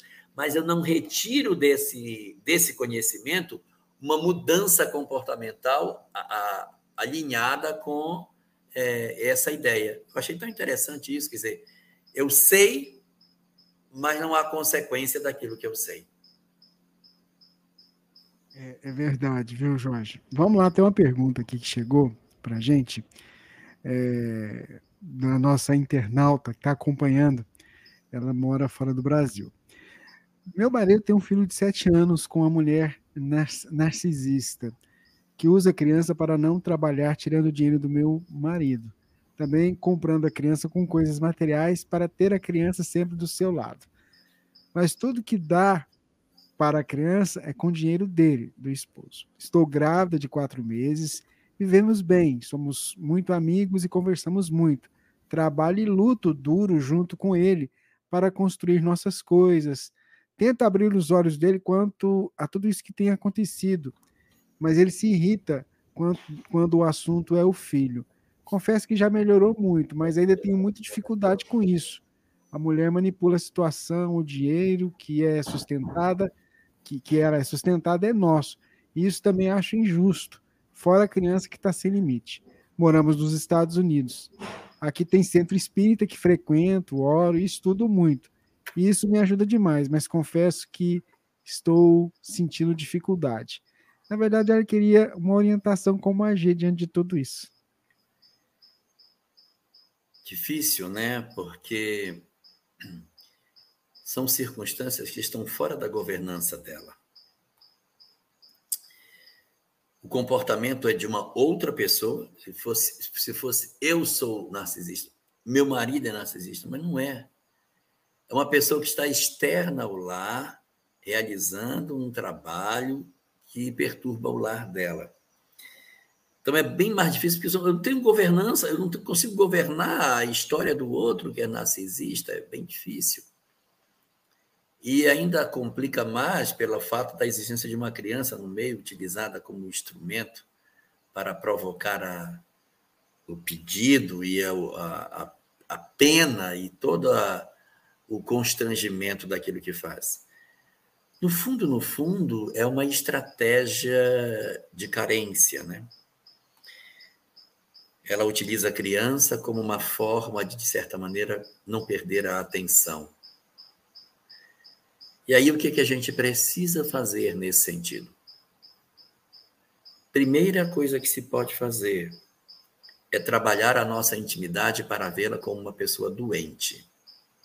Se a gente não enxergar o outro que vive esse tipo de circunstância como doente, a gente vai desenvolver raiva, ódio, vai ficar com raiva e acaba transferindo raiva para a criança, o que não é nada bom para a criança e para nós. Veja, nós precisamos nos proteger contra o ódio. Se os outros odeiam, o problema é deles. Mas se eu me contamino do ódio dos outros, eu passo a ter problema também. Então eu preciso me cuidar. meu papel não é mudar o outro, tá? Eu vou tentar desentortar essa mulher que ela. Esse problema é dela. A circunstância é dela. Agora, quando eu carrego para dentro de mim essa dificuldade, aí a gente começa a viver é, um drama muito profundo, a gente começa a ter uma dificuldade muito maior. Então, a gente tem que trabalhar do ponto de vista emocional para não se deixar contaminar. Esse é o primeiro passo a ser feito. Procurar, trabalhar para não ter raiva, não ter ódio, porque eu fico com raiva dela, transfiro para a criança, isso incomoda meu marido, perturba minha relação, desarmoniza a casa e eu também fico doente emocionalmente. Então, a nosso próprio benefício, fazer o exercício para olhá-la como, como uma pessoa doente e não como alguém que está fazendo as coisas e que eu tenho justificativa para odiar. Ponto número dois. Essa circunstância exige o atendimento de um advogado para poder resolver. Porque se ela manipula, usa a criança e tal, a gente pega e estabelece, através da própria justiça, o limite daquilo que pode ser dado. E aí arbitrado pela via judicial quanto é o valor para ser oferecido, nós estamos protegidos em função da, do possível assédio que a pessoa venha fazer. E eu não sei como é que funciona a legislação dos Estados Unidos, mas no Brasil, a partir dos 18 anos, você pode transferir o dinheiro direto para a conta do filho, sem precisar passar mais pela mão da madrasta. Então, isso, no caso, no caso aí não, no caso da, da mãe biológica. Então, é, isso vai ajudar muito para que a gente consiga ter mais serenidade. Procurar uma via judicial, estabelecer um valor a ser colocado, e dizer, olha, eu estou colocando esse valor, que é o que eu posso dar, eu não posso dar nada mais do que isso. Não, mas agora o menino ficou doente. Não, mas agora o menino é, precisa comprar material escolar. Sempre vai ter uma estratégia para conseguir tirar um pouco mais, que não é tanto de dinheiro, é atenção. É estabelecer a capacidade de provar que eu tenho controle sobre a sua vida. Minha sugestão, portanto, número um, cuidar dos aspectos emocionais para que a gente não se contamine com o desamor do outro, para que a doença dela não invada seu lar, mas proteger-se disso e vê-la como doente. E dois, dar um tratamento mais técnico, mais legal para essa questão, para que ele não corroa, senão ela vai corroer todo o orçamento familiar. Se você não estabelece judicialmente um valor, a pessoa vai avançando, vai avançando, vai avançando, porque o que ela quer realmente é provocar a sua reação. Eu quero mostrar que eu tenho poder sobre a sua vida. Então, estabelecimento de uma medida judicial bem aí, estabelece uma regra, passa o valor e pronto. Uma vez estabelecido, você está a cavaleiro para segurar, porque foi estabelecido esse valor em função da minha capacidade financeira. Se eu der além disso, eu estou prejudicando do lado de cá. Foi estabelecido pelo juiz, então pronto, a gente segue. Não usa de, de artifícios de perversidade no estabelecimento do valor, arbitra o valor justo e vida que segue. Muito bem, Jorge. Divina traz a próxima pergunta para a gente. É do Guilherme Machado. Olá, pessoal. Jorge, no livro Libertação, quando Gregório vai ao encontro de Gúbio para um duelo que não ocorre mais, se ocorresse, o perispírito se lesionaria? Depende das circunstâncias. A lesão do perispírito, ela é muito decorrente das próprias crenças que os espíritos possuem, conscientes ou inconscientemente. Considerando que Gúbio já estaria numa condição espiritual mais evoluída, ele certamente teria condições de é, mais facilmente defender-se dessas influências perturbadoras que, que poderia ter dentro da, da, da existência. Então, qual é a perspectiva que a gente tem? É que o encontro dos dois poderia gerar lesões maiores ou menores de acordo com a materialidade de cada um deles. Eu lembraria aqui um caso que tem na obra Nas Fronteiras da Loucura. É uma obra que narra um, um momento em que um grupo de jovens ele está num, numa viatura, num carro, e o carro capota e cai dentro de um, uma pista dupla e cai dentro do mangue. E todos que estão dentro do carro desencarnam, todos, inclusive o motorista, que era uma pessoa toda estranha, toda esquisita. Então, os mentores vêm e retiram os espíritos e levam para o mundo espiritual. O motorista, que era o mais perturbado de todos, uma entidade agitada, perturbada, mas é conduzida por misericórdia pelo grupo e levada para um posto de socorro. E o cara era todo torto, vai para o posto de socorro. Aí a, a equipe médica chega e recepciona os corpos e leva para o ML. Quando os mentores estão trabalhando nos espíritos que estão desencarnados, começa a autópsia lá no, no IML. Quando eles cortam o motorista, eles cortam os outros também, só que nenhum dos outros experimenta nenhum sintoma. Mas o motorista, por ser um espírito muito atrasado, na hora que eles cortam o corpo físico, o mesmo corte acontece perispiriticamente lá nele. E ele começa a gritar de dor, como se tivesse alguém. Os cortes são assim, como que mágicos. Vai abrindo o corpo dele e ele se desesperando, gritando. E não está acontecendo nada, porque na verdade não tem ninguém cortando ele. É a imantação com o corpo físico que faz com que o que acontece lá ecoe do lado de cá. E depois do terceiro ou quarto corte que ele sofre, ele fica tão, tão angustiado ele de repente plim, desaparece instantaneamente de cima da mesa. Puf! Como que convocado pelo corpo que estava sendo machucado. Então você vê que esse perispírito ele se lesiona porque as condições mentais que o médium que o, que o desencarnado possui carrega essas energias negativas que produzem essas dores todas. Se for um espírito em melhores condições espirituais, essas circunstâncias não irão acontecer.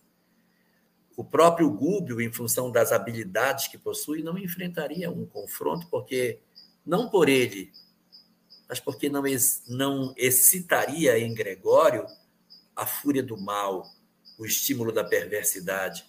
Quando eu, eu evito o confronto com alguém, não pode ser somente para que eu não me fira, é para não dar ao outro também a chance de se comprometer e de fazer contato com a agressividade.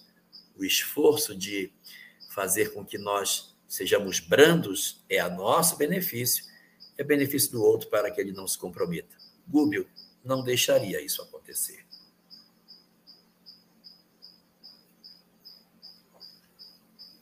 Muito bem, Jorge. Vamos lá, temos uma pergunta aqui.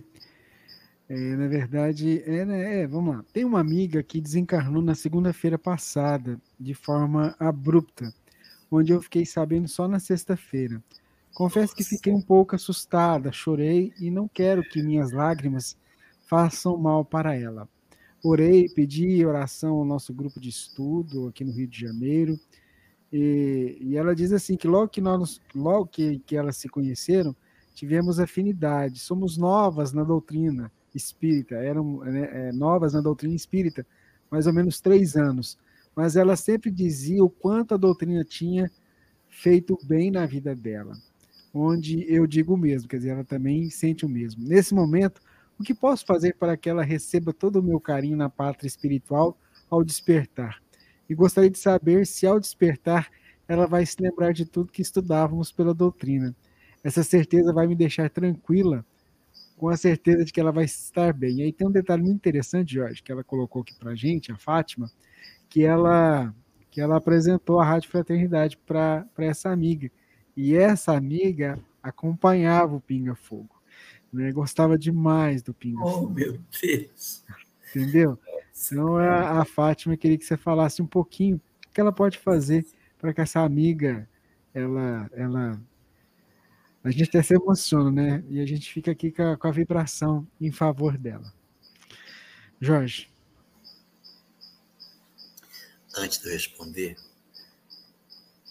eu lembrei de um, um caso que aconteceu comigo, deve fazer uns 25 anos atrás.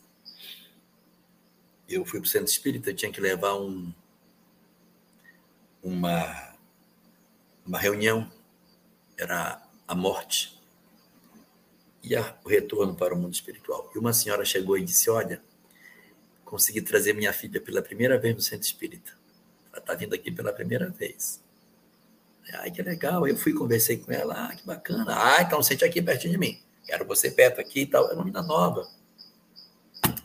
Faixa dos 18, 20 anos por aí, mais ou menos. Não, não tinha mais de 25. E aí eu levei a reunião e ela sentou-se bem na frente, como ela nunca tinha vindo, e a reunião era no grupo pequena, eu falando, bem pertinho dela, ela começou a fazer perguntas. Não, mas e por que tal coisa? E praticamente a reunião foi em cima das dúvidas que ela tinha, que eu explicava no quadro, falava e ela perguntava. E aí ela disse: Ah, eu gostei, eu vou voltar. E ela, ela gostou, ela gostou. Ela só assistiu essa reunião. Na semana seguinte, ela desencarnou. Só uma. Mas é, a primeira coisa que eu quero dizer para você, com relação à sua amiga, é que você não deve ficar tão preocupada com suas lágrimas. Não se não se iniba em termos de seus sentimentos. Chorar faz bem, sentir saudade faz bem. Não se prive de dizer que você sente falta de alguém. Isso não vai fazer mal a ela que faz mal a ela é a revolta. Aí sim, aí a gente tem que evitar. A revolta, a, a nossa inaceitação, a blasfêmia, isso realmente faz mal. Mas a saudade, o sentimento, da, o sentimento doce de falta do outro, a lágrima que escorre sem que a gente programe, e que a gente tenta conter e ela desce pelo canto do olho e a gente suspira, sem gemido, só de saudade. Ela pode ser, de repente, uma prova de amor. Quando uma lágrima visitar você porque alguém partiu, deixe que a emoção flua, vai fazer bem para você também. A gente precisa chorar, porque se a gente ficar contendo o choro, dá dor de cabeça, a gente passa mal, a gente fica angustiado, o choro preso. Deixa sair. Chora, mas chora o choro doce. E com uma segunda condição. Após o choro, sempre orar a Deus e pedir proteção. Então a gente chora, porque faz bem para nós. E depois a gente ora pedindo que Deus conforte, proteja, acompanhe, guarde essa pessoa que a gente tanto ama. Então, dentro dessa perspectiva, não crie essa ideia de que você não pode ter sentimento. Deixa. Mas ilumine seu sentimento com doçura. Agora, você pergunta sobre o que ela aprendeu, se o que ela aprendeu vai ser usado ou não por ela, se ela tem condição de aproveitar isso. Sim, claro. É isso que é mágico. Quando o Espiritismo diz que a vida continua, é isso aí mesmo, a vida continua. Onde eu estava? O que eu pensava? Segue daí, colega. Então, o que foi que eu entendi da vida? O que foi que eu compreendi? Eu sigo de onde eu parei. Não existe um degrau para a, a alma depois da desencarnação. Se nós mudássemos quando a gente desencarnasse, não haveria obsessor. Porque desencarnar, eu estou errado. Tem que amar os outros. Não vai acontecer. A gente passa a, para o outro lado da vida como a gente atravessa para o outro lado da rua as nossas emoções não mudam. A gente fica com as emoções semelhantes. Então, se sua amiga já vem há três anos conhecendo o Espiritismo, se aproximando, conhecendo, uh, se aproximando desse conteúdo e entendendo, que às vezes as pessoas, ah, tem uma lei, tinha uma leitura espírita, tinha uma leitura, mas não, não, não interpretou na vida, não refletiu sobre o sabido. Há pessoas que eu conheço que leem, ela tem leitura espírita, mas não faz nenhuma apropriação desse conteúdo na sua conduta. Ela não diz assim, eu ia fazer isso, mas eu vou fazer aquilo, porque pelo que eu li, isso aqui não será bom. Não. Aquela leitura, aquele conhecimento não interfere nas suas decisões. Isso é uma circunstância espiritual. Agora, se sua amiga conheceu, interpretou, sentiu, pensou, discutiu, debateu e se apropriou desses saberes, está nela. E ela, nesse momento, o que é o mais provável de acontecer? O mais provável é a gente estar nesse momento, depois da desencarnação, com pouco tempo, num posto de socorro, num local de atendimento, se refazendo, como se estivéssemos num ambulatório de um hospital. Essa ideia de que a gente desencarna, vai para um brau, gemer, chorar, puxar cabelo, ela não condiz com a realidade. Essas entidades que estão no umbral, elas são as almas indiferentes, as almas desinteressadas da vida espiritual e que, muito provavelmente, depois da morte, tomam um choque da existência do, da imortalidade. Agora, aqueles que, de certa maneira, têm uma visão mais imortalista, que procuraram fazer algo em prol do próximo, esses, evidentemente, estão numa outra condição. E aí eu até justifico o que eu estou dizendo. Procure ver na reunião mediúnica do seu centro se tem algum trabalhador espírita que desencarnou e veio do umbral da notícias. Você não vai achar. Eles vão estar num posto de socorro, no local de refazimento, mostrando para nós que essa fala de que nós vamos para um local de sofrimento gemer, ranger dente, não é a condição mais esperada para a nossa condição espiritual. Não falando para espírita, mas para aqueles que, de certa maneira, estão preocupados com o bem.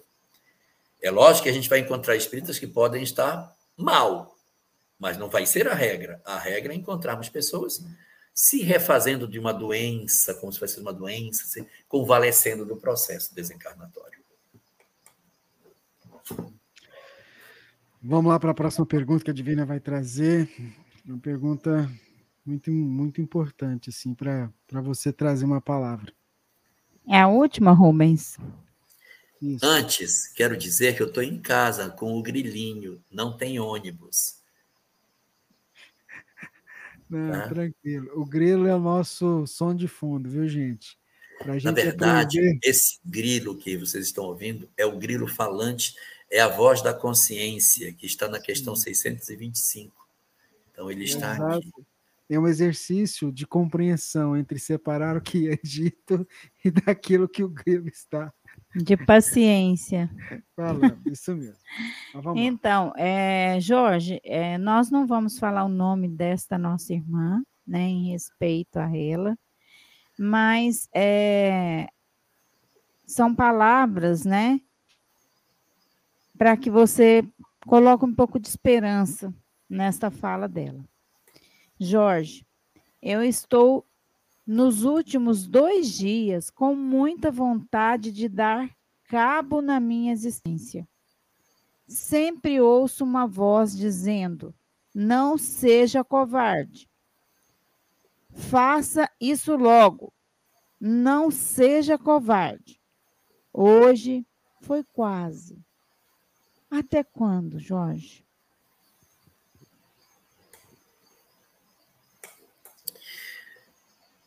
Pela leitura que o Espiritismo nos oferece, eu poderia dizer a você que você precisa procurar companhia. Não fique só. E procure boas companhias. Procure estar próximo de pessoas que amem você. Procure essas pessoas e não esconda para eles a verdade. É muito mais doloroso você é, passar por essa circunstância e não dividir com seus entes queridos a sua angústia. Divida com eles e diga: gente, eu estou numa situação muito difícil, eu preciso de ajuda. Porque às vezes a gente não se percebe como numa condição de fragilidade e não percebe também o outro que está vivendo conosco. Eu tenho uma irmã, minha irmã está vivendo um processo terrível e ela está achando que eu estou sabendo que ela está querendo se matar. Mas eu não percebo, eu não consigo ver. Às vezes a mãe acha que a filha não está bem, mas ela está só irritada, está com raiva do mundo, mas não acha que ela agasalha ideias suicidas. A primeira coisa que eu diria para você é para que você não fique sozinha. Procure companhias de pessoas que amem você de verdade e conte para elas. Diga o que você sente. Não esconda suas emoções. Chore se for preciso e coloque toda a sua alma para fora. Diga que você sente saudade do que você não sabe nem o que é. Diga que você sente dor, que você sente sozinha, que a vida perdeu sentido, que você acha que ninguém a, a ama. Diga tudo que vai na sua alma e deixa a lágrima descer, deixa, deixa você falar tudo que você quer e sentir toda emoção e colocar tudo para fora. Bota tudo para fora, bota tudo para fora, chora tudo que você quer. Conte todas as suas dores. Conte as coisas que você nunca contou. Experiências que você viveu e que você guarda só com você. É muito importante que você faça contato com essas histórias que, de certa maneira, justificam seu estado de espírito, mas é em condição de ser ouvido por quem ama você. Alguém que possa ouvir você e dizer: Poxa, como eu amo você. Você precisa ter uma pessoa, alguém que você tenha certeza que lhe ama, para você contar tudo. Depois se deitar no colo dela, chorar, deixar que ela cuide de você. Deixe que os outros cuidem. Não seja tão arredia. Não seja tão arisca aos carinhos que os outros lhe fazem. Deixe. Deixe que as pessoas possam cuidar de você. Se você não tem essa pessoa a quem confiar, a quem dizer todas essas coisas, porque a sua família não lhe compreende, o amor da sua vida não tem interesse por essas coisas, você precisa encontrar quem ouça você. Se não tem quem lhe ame, procure quem lhe ouça. Ainda que não ame, vai pelo menos ouvi-la. E eu lhe dou duas alternativas. Procure um sacerdote católico, protestante, ou uma casa espírita. E diga tudo o que você sente. Se esses companheiros não amam você de maneira efetiva, como poderia ser um familiar, você tem a possibilidade de ter alguém que tenha ouvidos de ouvir e de prestar atenção e de oferecer algo para você. Se você se sente alinhada com a Igreja Católica, procure a Igreja Católica. Se você se sente próxima da Igreja Protestante, procure um pastor. Se você se sente próxima da doutrina espírita, bata numa porta de uma casa espírita. Procure alguém, procure um sacerdote. Se não tem nenhum sacerdote, se você não tem nenhuma vinculação com religião, ligue 188 e fale com o CVV. O Centro de Valorização da Vida fica 24 horas por dia, só esperando a ligação das pessoas, para conversar, para ouvir você, para gastar com você o tempo que for preciso, como se fosse alguém que sentasse na calçada do seu lado e dissesse: Pode falar, eu não tenho tempo para sair, vou ficar com você até o final. Vou virar madrugada se for preciso com você. Eu estou aqui só para ouvir você. Então, se você não tem um ente querido, se você não tem um amigo que lhe ame para você deitar no colo dele e dizer o que você sente, se você não tem nenhum sacerdote, procure então alguém que, com quem você converse, pela linha telefônica que seja, para que ele possa ouvir você e tentar encontrar algumas saídas para a sua vida. E se nada disso der, procure um terapeuta. Você precisa imperiosamente conversar com alguém. Sabe por quê? Porque você precisa redescobrir o quanto você é importante. Você é muito importante. Só que você esqueceu que você é. Eu não sei o seu nome, mas eu sei o nome de muitas pessoas que acharam que não eram importantes e que tomaram uma decisão equivocada nesse sentido. E hoje eu convivo com as mães delas, com seus irmãos, seus pais. E eu sei o estrago que elas fizeram na vida deles por acreditar que não eram amadas. Decidiram partir da vida e apunhalaram o coração de seus entes queridos que nunca souberam que ela tinha vontade de fazer um ato desse tipo. A gente precisa ouvir que é amado. Então conte para as pessoas que você não se sente amada. Procure as pessoas em quem você confia e diga a elas. Porque talvez você não saiba, mas você mudou a vida de muitas pessoas. Você é importante na vida de muita gente. Por isso, é fundamental que você faça esse movimento. E se por algum motivo você não tem mais ninguém, não tem pai, não tem mãe, não tem marido, esposa, filhos, irmãos, nem amigos, e você está sozinho, você precisa redescobrir que você é uma alma imortal. Que a solução pensada pelo suicídio não é boa que os espíritos que fazem essa opção não ficam bem do lado de lá. Porque eles percebem que perderam uma oportunidade grandiosa. Você precisa descobrir que você é importante, se não para os outros, para você mesma. Porque uma encarnação é um tesouro precioso que a gente tem. E se você perceber o que você é, se você se redescobrir como sendo que é um espírito imortal, que não vai morrer com uma opção desse tipo, só vai, na verdade, agravar a sua situação, você vai redefinir as suas coisas e perceber o quanto você é importante para você mesma, pelas oportunidades que você tem de mudar a sua história. Um espírito que reencarna e que tem a chance de conhecer o espiritismo pode mudar a história de sua vida em uma única encarnação, o que levaria 10 para fazer. Então você está com a faca e o queijo na mão para mudar a sua história. Você pode mudar o seu destino. E se você disser, mas eu não tenho perspectiva de nada, a minha vida não tem mais sentido, se ela não tem, então entregue a vida sua que você não quer mais, entregue para os que estão pedindo ajuda.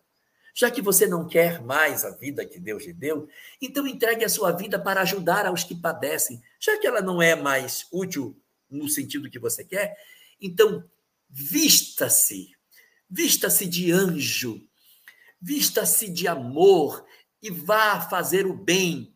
Vá visitar os hospitais, vá participar dos trabalhos que ajudam as pessoas. Já que ela não é mais útil, então use o tempo que você tem para levar alegria aos outros. Faça esse movimento de socorrer as pessoas. Visite hospitais, faça o bem que você puder. Entregue-se a fazer o que for útil, porque quando você fizer isso, mecanismos indescritíveis da vida irão se movimentar dentro de você. Descargas de substâncias que só agora os cientistas descobriram, a chamada ocitocina, promovem revoluções extraordinárias na criatura. Então, se nada disso que eu lhe disse puder ser eficaz, então já que a sua vida você acha que não tem mais validade para você, dê para os outros. Entregue a sua vida para as crianças que estão no afanato querendo um afago. Vá afagá-los. Não porque isso é importante para que você perceba que os outros sofrem. Não! Para que você, então, use em favor dos outros. Use.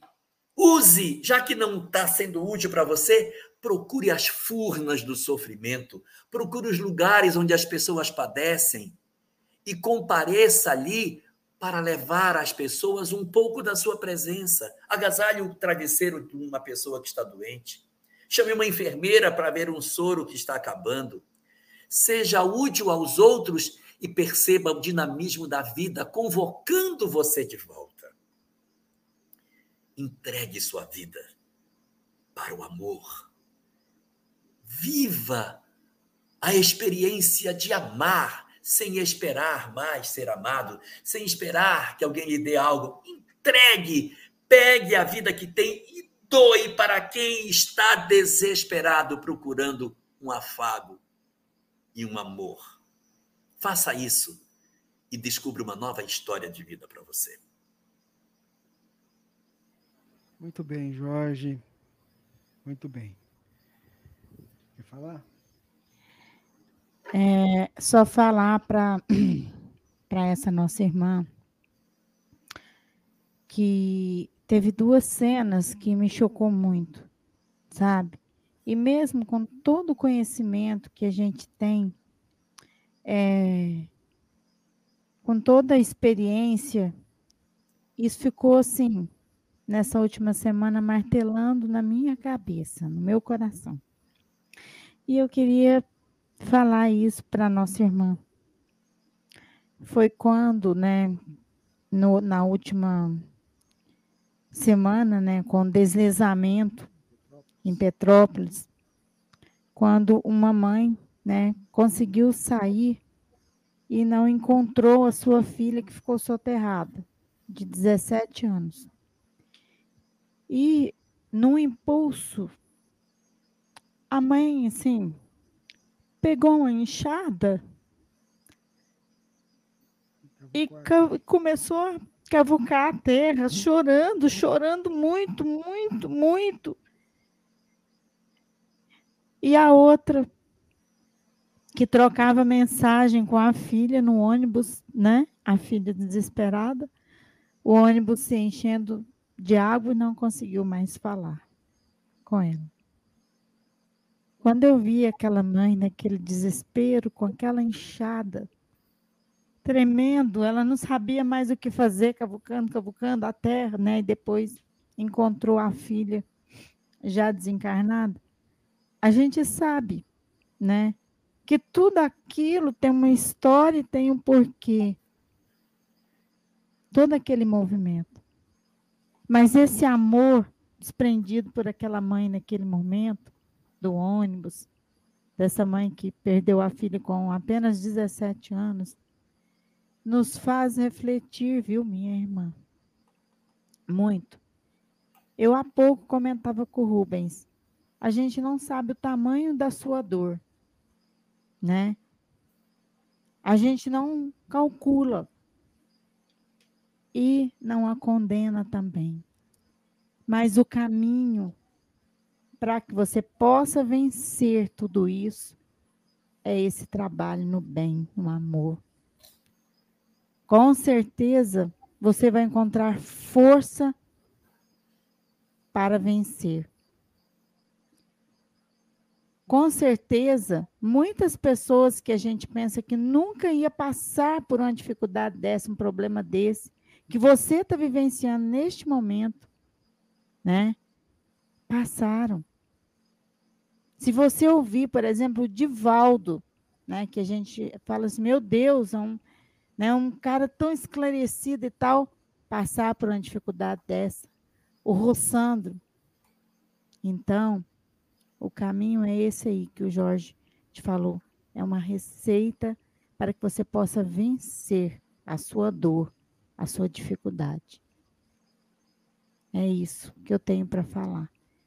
E já assim, despedindo de todos, né? Calma, ah, depois da prece. Vamos depois da a, prece. Vamos fazer a prece primeiro. Eu me empolguei tanto, desculpa, gente. Nossa, eu fiquei Não. muito empolgada aqui. Então vamos pedir para o Jorge fazer a prece para a gente. Jorge, é tanta gente passando pelas dores, pelas dificuldades, a gente vai, vai vendo aqui, a gente não consegue trazer todas as perguntas, mas a angústia do ser que tem a oportunidade de estar reencarnado aqui, e é um enfrentando uma dificuldade numa situação, outra noutra.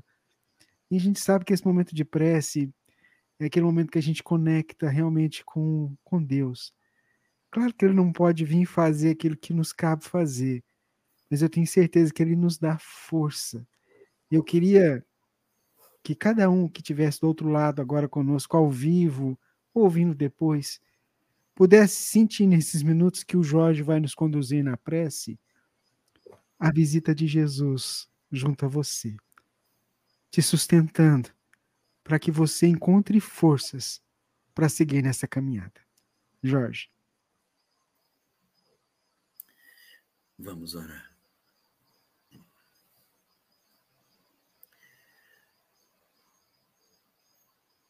Senhor das nossas vidas,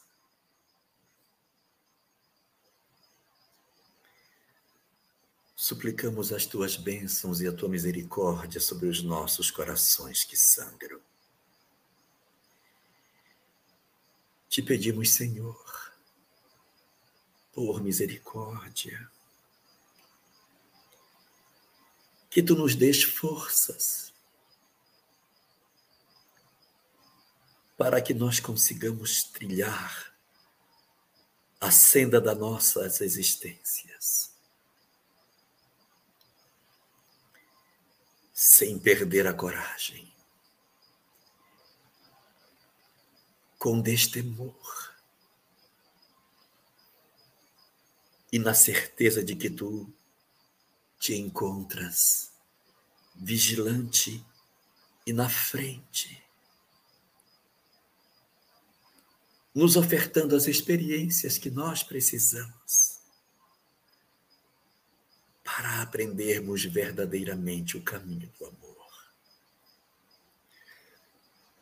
Concede-nos a fé nos nossos dias amargos, para que as angústias da existência não roubem de nós a certeza de que tu te encontras no timão das nossas vidas. Para que quando as nossas dores e as nossas tristezas parecerem nos dizer que nos encontramos sozinhos, que estamos abandonados à margem do caminho, que nós consigamos reconectar contigo as nossas almas e revigorar os nossos propósitos para que as nossas dores, as decepções da jornada, os desafios que a vida irá nos impor, não roube de nós a certeza que tu és o Senhor das nossas vidas. Ó oh, Senhor dos nossos corações. Não permite que os desafios nos afastem de ti. Que nos tornemos vacilantes diante das experiências que a vida nos pede. E dize-nos a cada instante que, apesar das dores do caminho, que apesar das dificuldades que atravessamos, Tu, Senhor,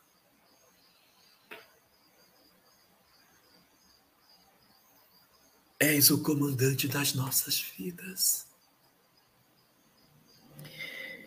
E que, embora as nossas tristezas sejam muito profundas, e que as decepções da vida nos firam tão fortemente o âmago das nossas almas, não deixa que percamos a certeza de que as nossas vidas se encontram nas tuas mãos. Senhor, Senhor, Senhor, Senhor das nossas vidas. Que a nossa fé não seja levada de roldão pelas naturais convocações da vida Ensina-nos a suplantar as nossas fragilidades, na certeza de que não estamos sós. Que os nossos dramas familiares, que os nossos conflitos pessoais, que as angústias que vivemos sejam amparadas na fé que possuímos e que encontremos em Ti a força para realizarmos o trabalho que precisamos fazer. Não deixa que desistamos de nós. Não deixa que desistamos dos outros.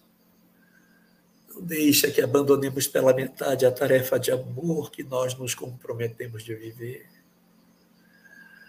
Não deixa com que a perversidade dos homens enregele os nossos corações. Não permite, Senhor, que mesmo diante da suprema perversidade, os nossos passos vacilem. Mas nos revigora. Dize-nos a todo instante que a, a vida é muito maior do que a existência, que as dores que atravessamos terão fim que são desafios apenas. E que da existência levaremos apenas as medalhas daquilo que tivermos vivido. Revigora-nos a cada passo. Ajuda-nos nessa noite a reconectar os fios invisíveis da fé para que nos fortaleçamos diante das nossas dores, que nos parecem quase que infinitas. E deixa que repousemos no teu colo. Pede aos nossos espíritos benfeitores que estejam próximos de nós nessa noite, para nos dizer que nós estamos acompanhados, para nos dizer que a nossa aparente solidão não é verdadeira. E que o teu amor nos segue por onde nós formos. Que o teu amor e a tua misericórdia estejam presentes em nossos pensamentos, para que nós sempre tenhamos forças novas para os desafios que a jornada nos pede para viver. Que não desistamos de amar, que não desistamos de viver aquilo que sabemos. E que possamos em plenitude termos a certeza de que tu estás no controle de todas as coisas, Senhor. É assim que nós nos confiamos a Ti. É assim que nós interpretamos as nossas vidas. E te agradecemos muito por esta fé que tu nos concedes. Que tu nos des assim uma noite de profunda paz, de serenidade para os nossos corações e força para as naturais convocações da vida para o exercício do amor. Sejas tu a nossa força, Senhor, e permanece conosco, amparando a nossa fé. Muito bem. Muito bem. Divina, seu boa noite. Agora sim, né, Rubens? Isso depois de uma prece tão reconfortante, né? Com palavras que tocam os nossos corações e que nos envolve, em que a gente fez um passeio por tantos lugares, né? Que Jesus, nossa Mãe Maria Santíssima, possa envolvê-los, levar a cada lar, a cada um dos nossos irmãos sofredores, um pouco de alívio, um pouco de paz. E é com esse sentimento de paz que a gente se despede aqui, né, para que possamos ter uma semana de muito trabalho, de muitas bênçãos. Nosso abraço fraterno e até o nosso próximo Pinga Fogo, se Deus quiser. Jorge, seu boa noite. boa noite para todos e que não desistamos de ninguém. Isso mesmo, gente. Por mais difícil. Próprios, né? Exatamente, Jorge. Acho que é isso mesmo. Por mais difícil que, que possa representar a caminhada, como a gente ouviu hoje, a gente nunca está sozinho. Na pior das hipóteses, a gente está aqui com você, partilhando esse momento. Então, sinta-se envolvido pelo nosso carinho, não só da gente aqui, mas de cada internauta que está conosco agora somando. E Jesus aí do teu lado te ajudando. Fiquem com Deus. Uma ótima semana para todo mundo. E como diz o nosso querido Jorge, se ele permitir, semana que vem a gente está aqui. Tá bom? Fiquem com Deus, gente. Gratidão. Até mais. Tchau. Esteja sempre em contato com o bem. No site e no aplicativo da Web Rádio Fraternidade, você encontra orações diárias, palestras e estudos que te sintonizarão com os ensinos do Cristo. Para acessá-los, basta entrar no site www.radiofraternidade.com.br ou baixar o aplicativo da Rádio Fraternidade. Neles, você pode ouvir a rádio em tempo real ou acessar o nosso acervo, Web Rádio Fraternidade, a emissora do bem na internet.